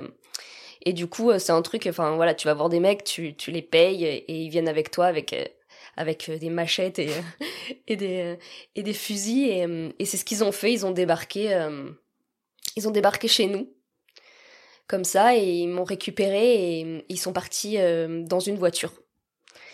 Et à ce moment-là, ils s'en vont dans la voiture et mon frère ah, faut, bien suivre. Mon frère avait une petite amie à l'époque qui s'appelait Anna. Son frère, à elle, était euh, chef, enfin était militaire. Et du coup, euh, il contacte son, son, frère qui euh, et qui essaye qui essaye de faire un barrage en fait à ma mère. Ils font un barrage à ma mère et là, ça tire dans tous les sens. Tout le monde essaye de de de, de, de me récupérer. Et c'est mon frère qui se met entre entre tout le monde et qui dit il faut arrêter de tirer, euh, il y a des enfants dans la voiture, c'est hyper dangereux euh, et qui euh, qui arrive à négocier avec ma mère de me récupérer grâce grâce à l'aide militaire en fait. Ah ouais.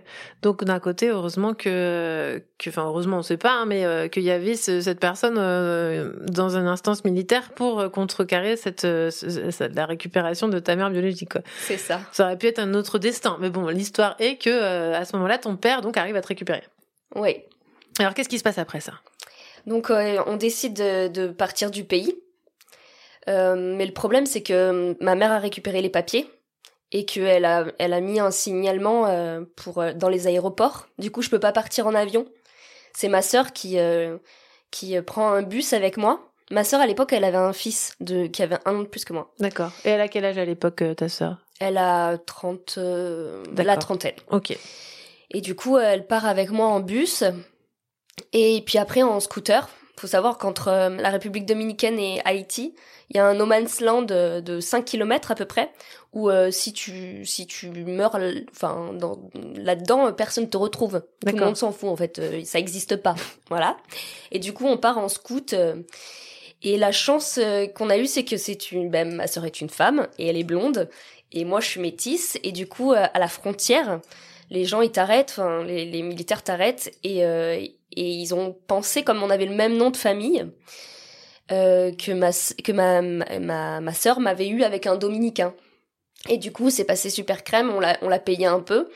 Et on est passé en, Haïti comme ça. C'est comme ça qu'ils ont sorti euh, le petit bébé d'Ariolina, quoi. C'est ça. Et donc là, vous arrivez en Haïti. Ouais. Et en Haïti, la révolution vous fait fuir. Parce que... En fait, en Haïti, on reste un mois. Ouais. Donc ma sœur repart euh, à l'ambassade de France pour récupérer son fils qu'elle avait laissé quand même. et euh, on rejoint mon père et mon frère qui, qui, qui arrivent, en, qui, qui eux sont partis en avion vu qu'ils avaient leur passeport.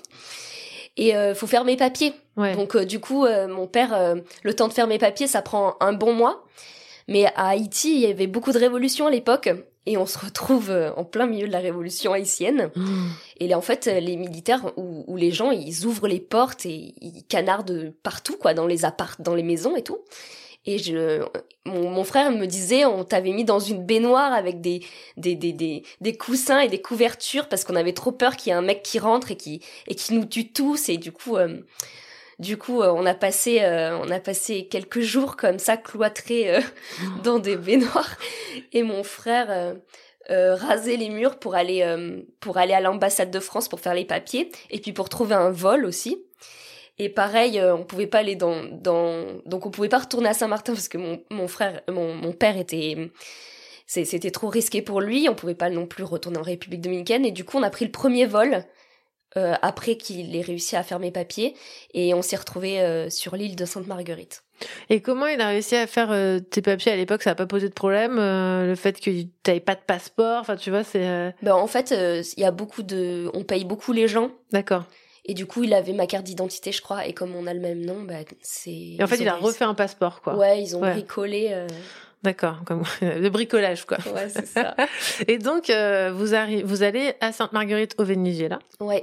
Là, vous y restez quelques mois. Oui. Et vous vous envolez. Il y a cette fameuse maison amigale aussi là-bas, je crois. Ouais, mais en fait, euh, j'ai ce souvenir-là, mais c'était pas au Venezuela, c'était en, en, République dominicaine. Mon père avait trouvé euh, une super maison pas chère, euh, l'affaire du siècle, comme il faisait tout le temps en fait. Il trouvait toujours l'affaire du siècle. Et du coup, euh, on, on, y, on y emménage et, et l'hiver, il y avait des petites araignées qui, qui grimpaient partout. Et on se dit quand même, c'est bizarre euh, qu'il y ait autant d'araignées comme ça. Et l'été arrive, et là, euh, en fait, c'était une colonie de grosses migales parce que la maison avait été construite sur un, un champ de bananiers et, euh, et qu'elles adorent faire leur nid dedans. Donc voilà, c'est une des péripéties. Donc là, tu pars quoi quand c'est comme ça. Tu ouais, laisses. Oui, tu dors. tu dors pas avec les migales. Non, non. non ok. C'est pas un truc à faire. Quoi. ok, donc euh, vous envolez pour le Venezuela. Vous y restez quelques mois et vous allez en Martinique. Ouais. Ah, en ce mi-temps. Oui. Et là, vous allez y rester, mais jusqu'à jusqu'à quel événement tu restes euh, là-bas, toi? En fait, jusqu'à la mort de, de, mon père. Donc on a vécu euh, deux, deux ans et demi, trois ans, je, je crois. Et, euh, et mon père a contracté une maladie et, euh, et à ce moment-là, il, il, y a son avocat qui vient le voir et qui lui dit écoute, il faut que il faut que tu, tu envisages en fait euh, l'adoption de, de, de, Lina ou alors de la passer à, à, tes, à tes premiers enfants, donc Nelly et Michel, qui avaient voilà 30 ans à l'époque. Et, euh, et du coup, euh, mon père, il, il réfléchit Et son meilleur ami de l'époque qui, avec qui il avait travaillé au Venezuela, qui s'appelait Robert, avait trois filles et celle du milieu, Sylvie, c'était la, la, la, comment on dit filleule. la filleule voilà. C'était sa filleule en fait. Donc sa filleule euh, dans, dans, dans la religion catholique. Et du coup euh, elle pouvait pas avoir d'enfant. Et euh, et il a appelé et il lui a dit écoute Sylvie euh, Lina, elle, elle, euh, elle, est là, elle, est, elle, elle va être toute seule. Après, il y a, y a Nelly et Michel qui peuvent s'en, qui peuvent s'en occuper, mais, mais pas vraiment, en fait. Ils avaient leur vie, enfin, c'était compliqué. Ouais, ton frère et ta sœur, à l'époque, ils voulaient peut-être pas euh, ouais, prendre en charge ton éducation. Et puis, ils pouvaient peut-être, ils pouvaient pas vraiment. Ma sœur, elle était journaliste. C'est, c'est son fils, il était souvent gardé par sa mère à elle. Et, et, mon frère, il, il, bossait sur les bateaux, du coup c'était très compliqué. Ouais. Même si euh, il l'aurait fait, hein, s'il n'y avait pas eu d'autres solutions.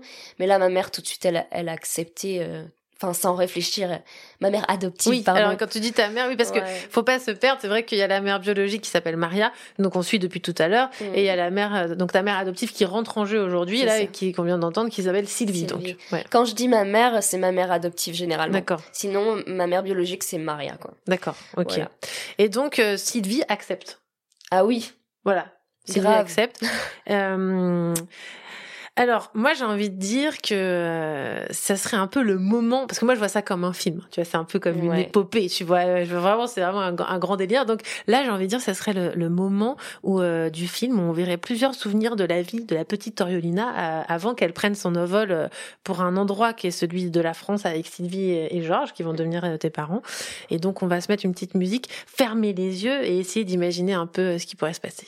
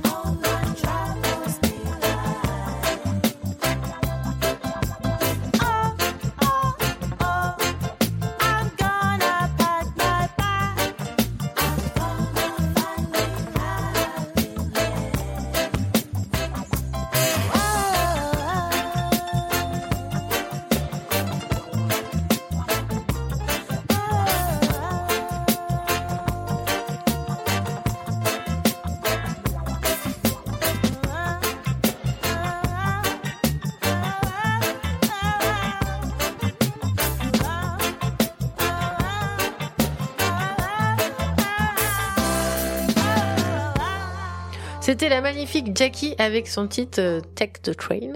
Alors, souvenez-vous, on avait euh, un petit, un petit bébé Oriolina qui a, qui a déjà euh, pris plein plus l'avion que moi à 36 ans, qui est petite, qui a, qui, a, qui a passé des no man's land, qui a vécu déjà un, espèce de, peut-être kidnapping avec des, des armes. Bon bref, elle s'en sort, elle est encore vivante, c'est déjà magnifique, et elle a que 5 ans, je crois. Hein.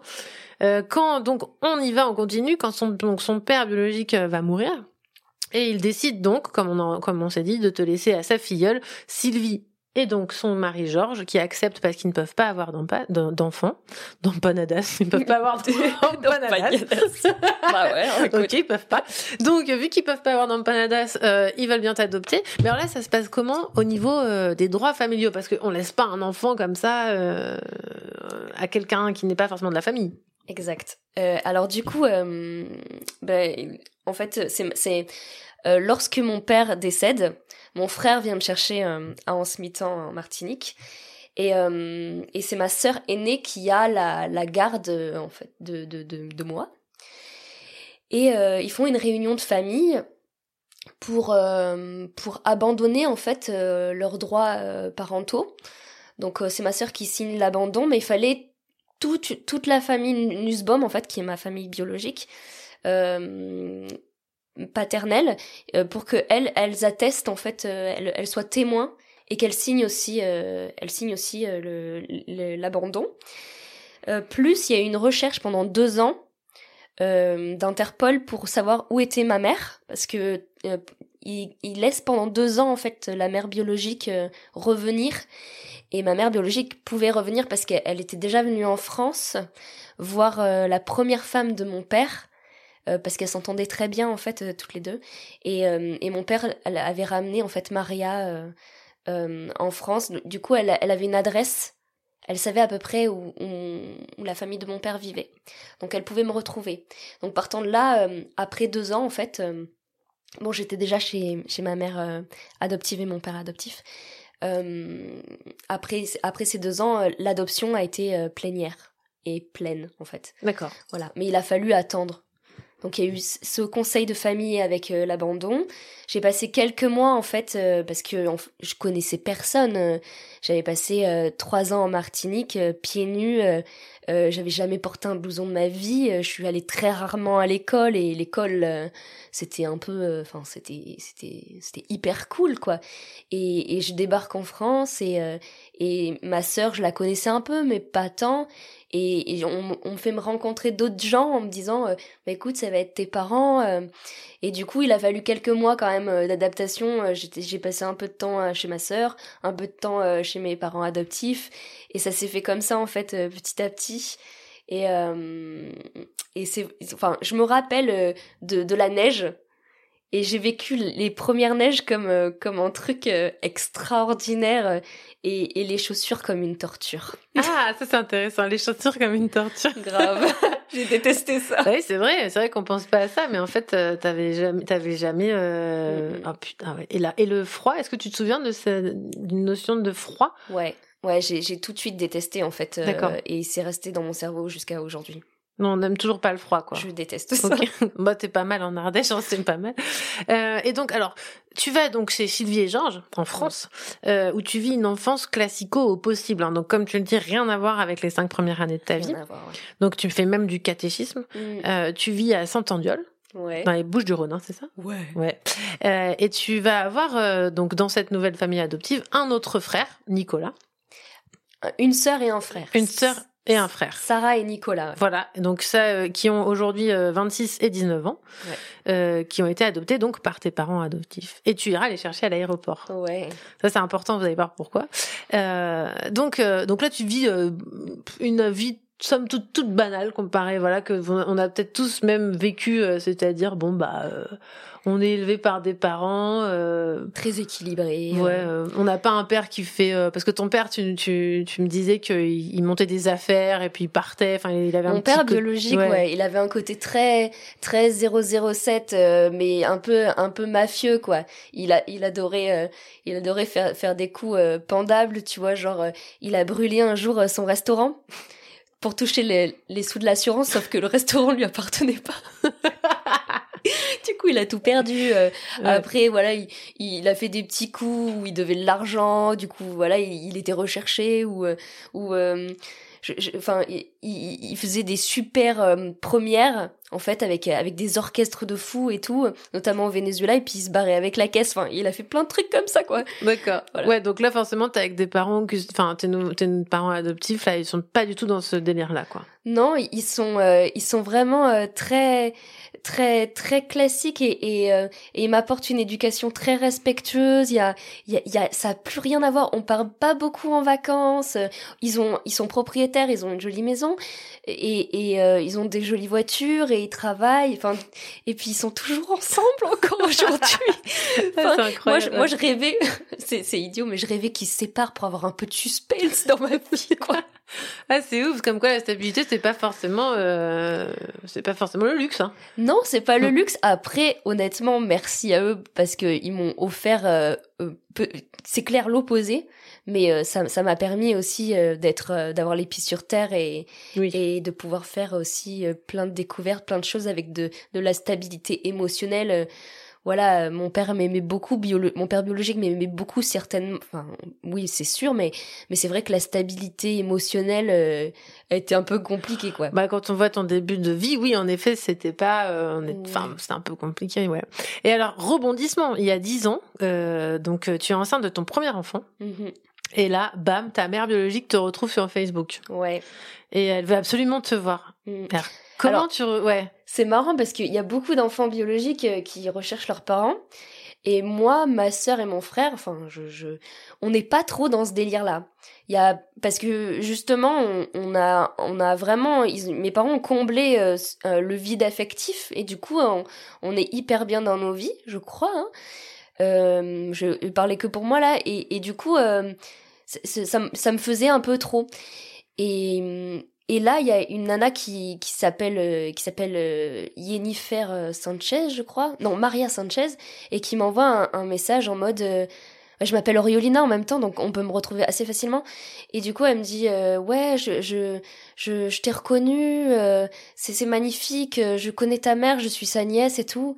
Et, et en fait, je m'attendais pas du tout à ça parce que je croyais qu'elle était morte, vu que pendant deux ans ils l'ont cherchée, qu'ils l'ont pas retrouvée. Euh, ma, toute ma famille m'a dit bah elle a dû mourir. Il m'avait montré des photos d'elle, mais en me disant euh, bah voilà c'est comme ça, ainsi va la vie. Et puis euh, tu te fais une raison, et puis au bout d'un moment bah voilà ça passe quoi, tu Mm. vois. Puis je suis pas trop du genre à, à ressasser quoi.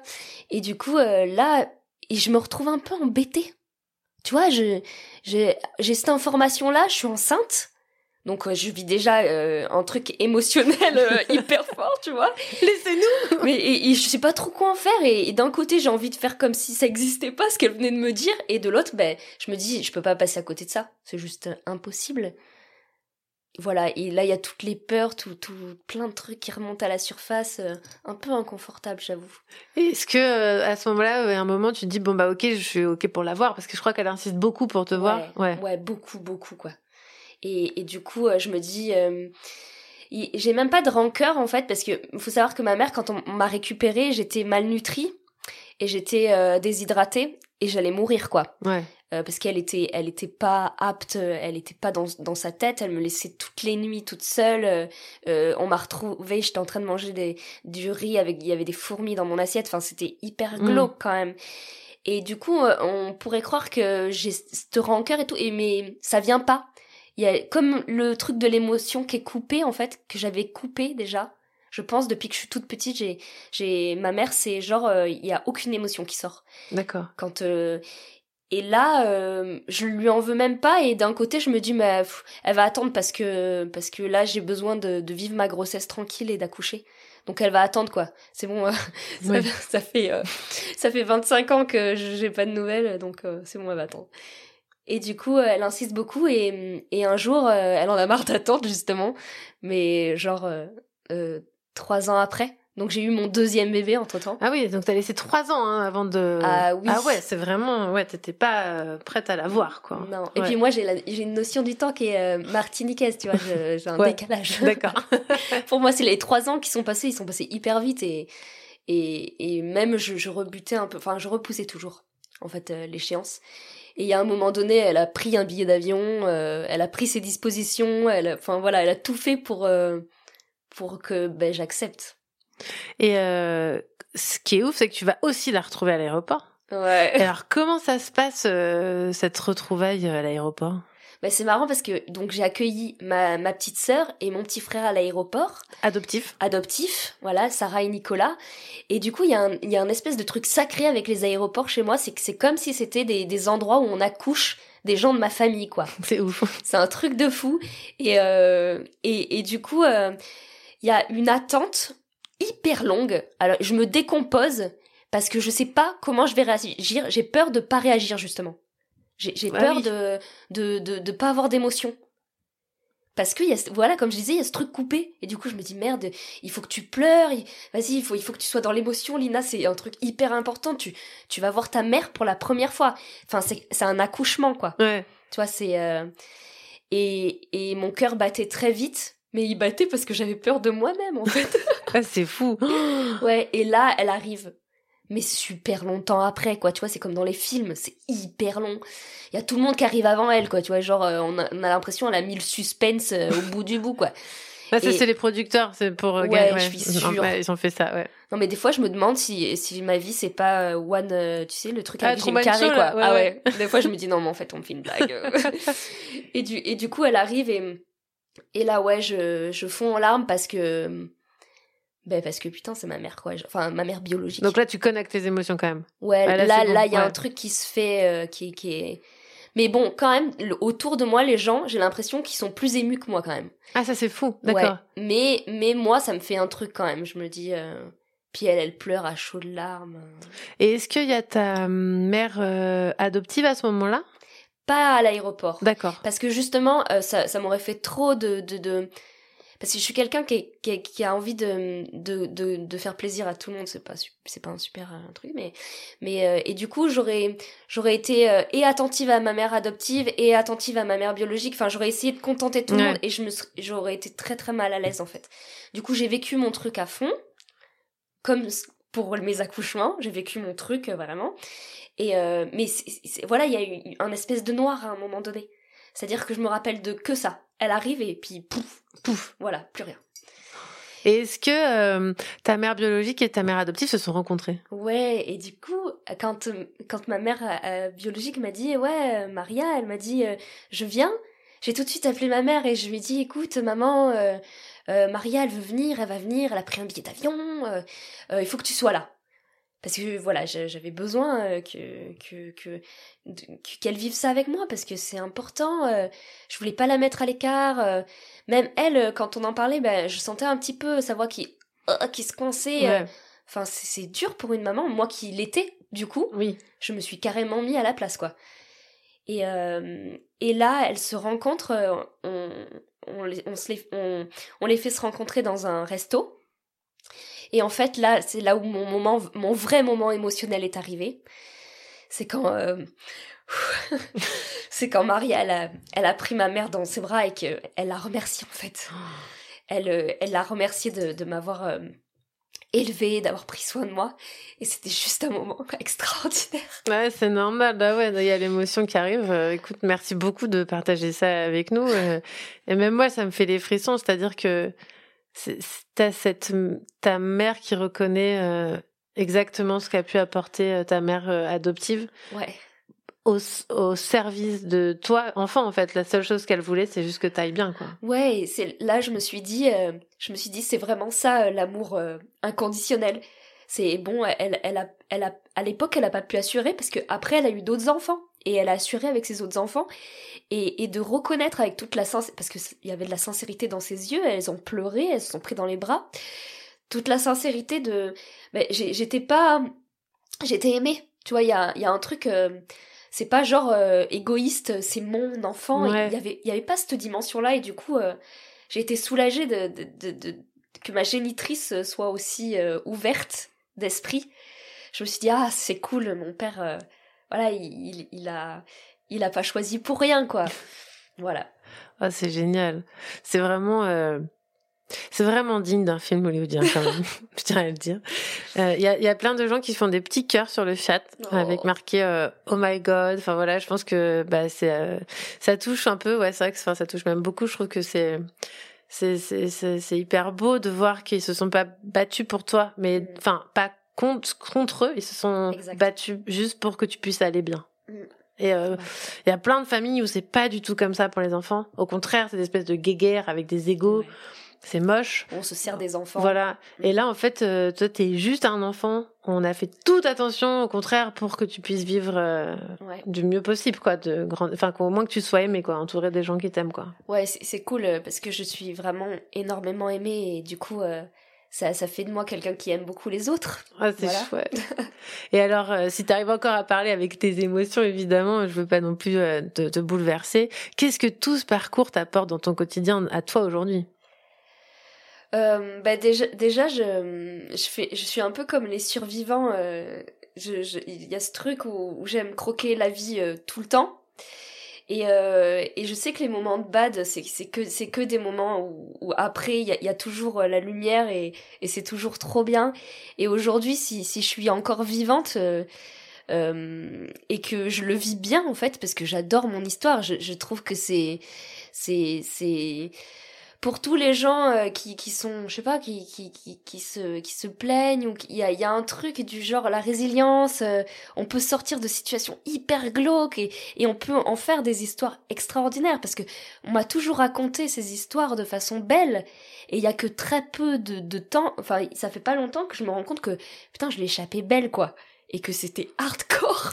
Bah, C'est-à-dire que si on pourrait prendre ton histoire et on pourrait la, la raconter d'une manière euh, complètement euh, négative, complètement dramatique, et on pourrait faire un mélodrame de deux heures là-dessus. Mm. Ce qui est chouette, c'est que toi, on t'a transmis ton image que dans le, enfin pas que dans le positif, mais on a fait en sorte que ça te soit une belle histoire. Et l'histoire qu'on te raconte, c'est une histoire qui, qui, qui te donne euh, de la force, quoi. Ouais. Ah oui, oui, carrément, ça me donne la force de, de vivre pleinement ma vie jusqu'au bout.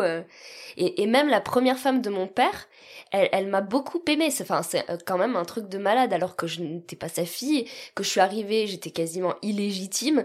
Euh, enfin, comme un cheveu sur la soupe, elle aurait pu me détester, quoi.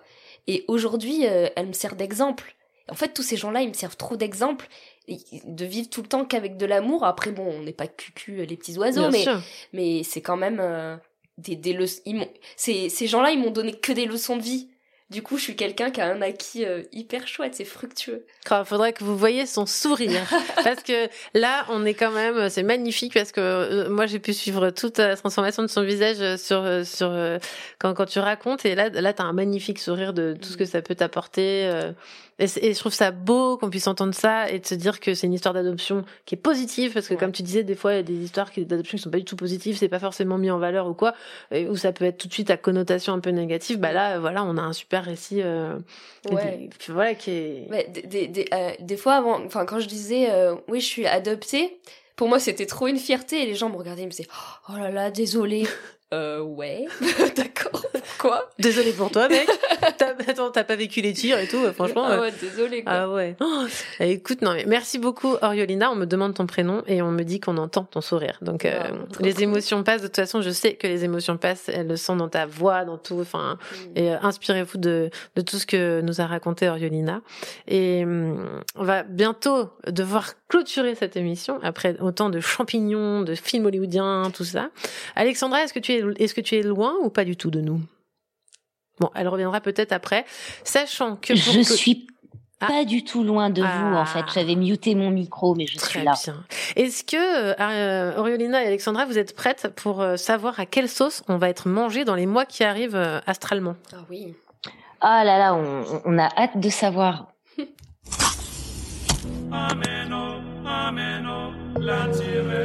Les prévisions astrales de la sorcière de Pouilly sur Radio Juno.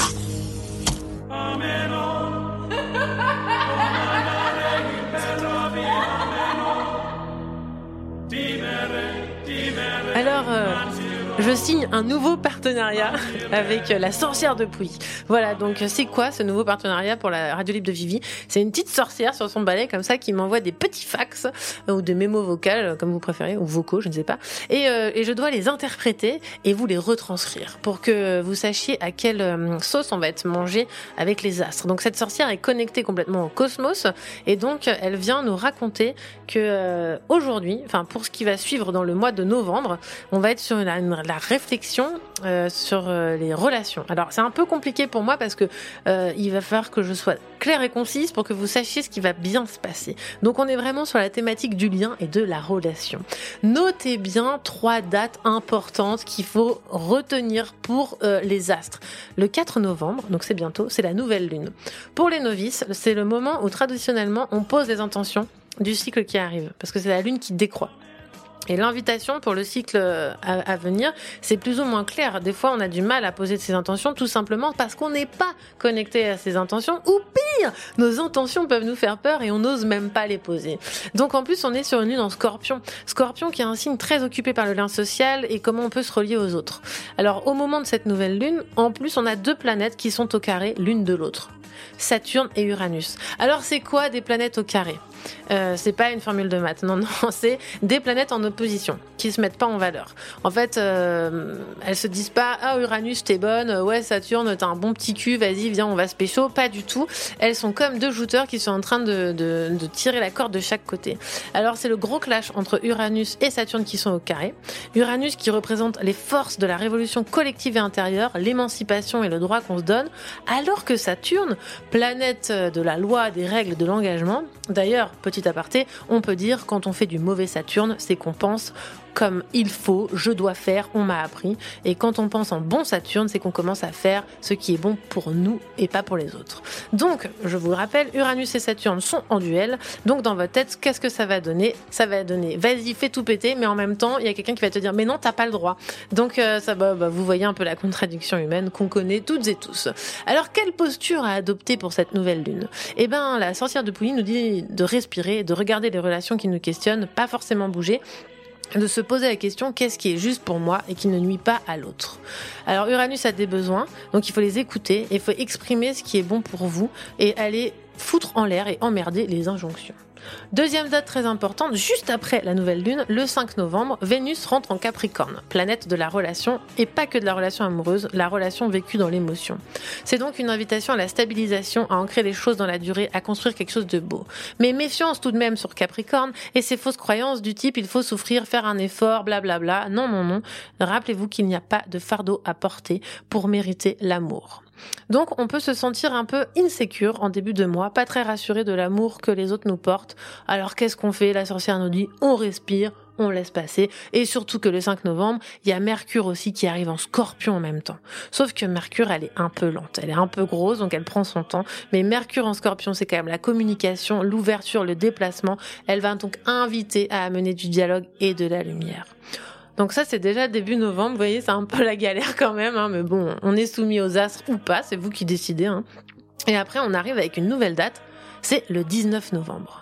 Ça, c'est la date de la pleine lune, partiellement éclipsée, en taureau. Et le soleil reste en scorpion. Et à pleine lune, attention, ne pose pas les intentions. Hein. Surtout en pleine lune, on accueille, on se laisse porter, on se remplit. Le taureau, c'est l'autonomie, la sécurité, l'autosuffisance, l'indépendance. Et le soleil en scorpion, c'est la relation, la communauté et le lien aux autres.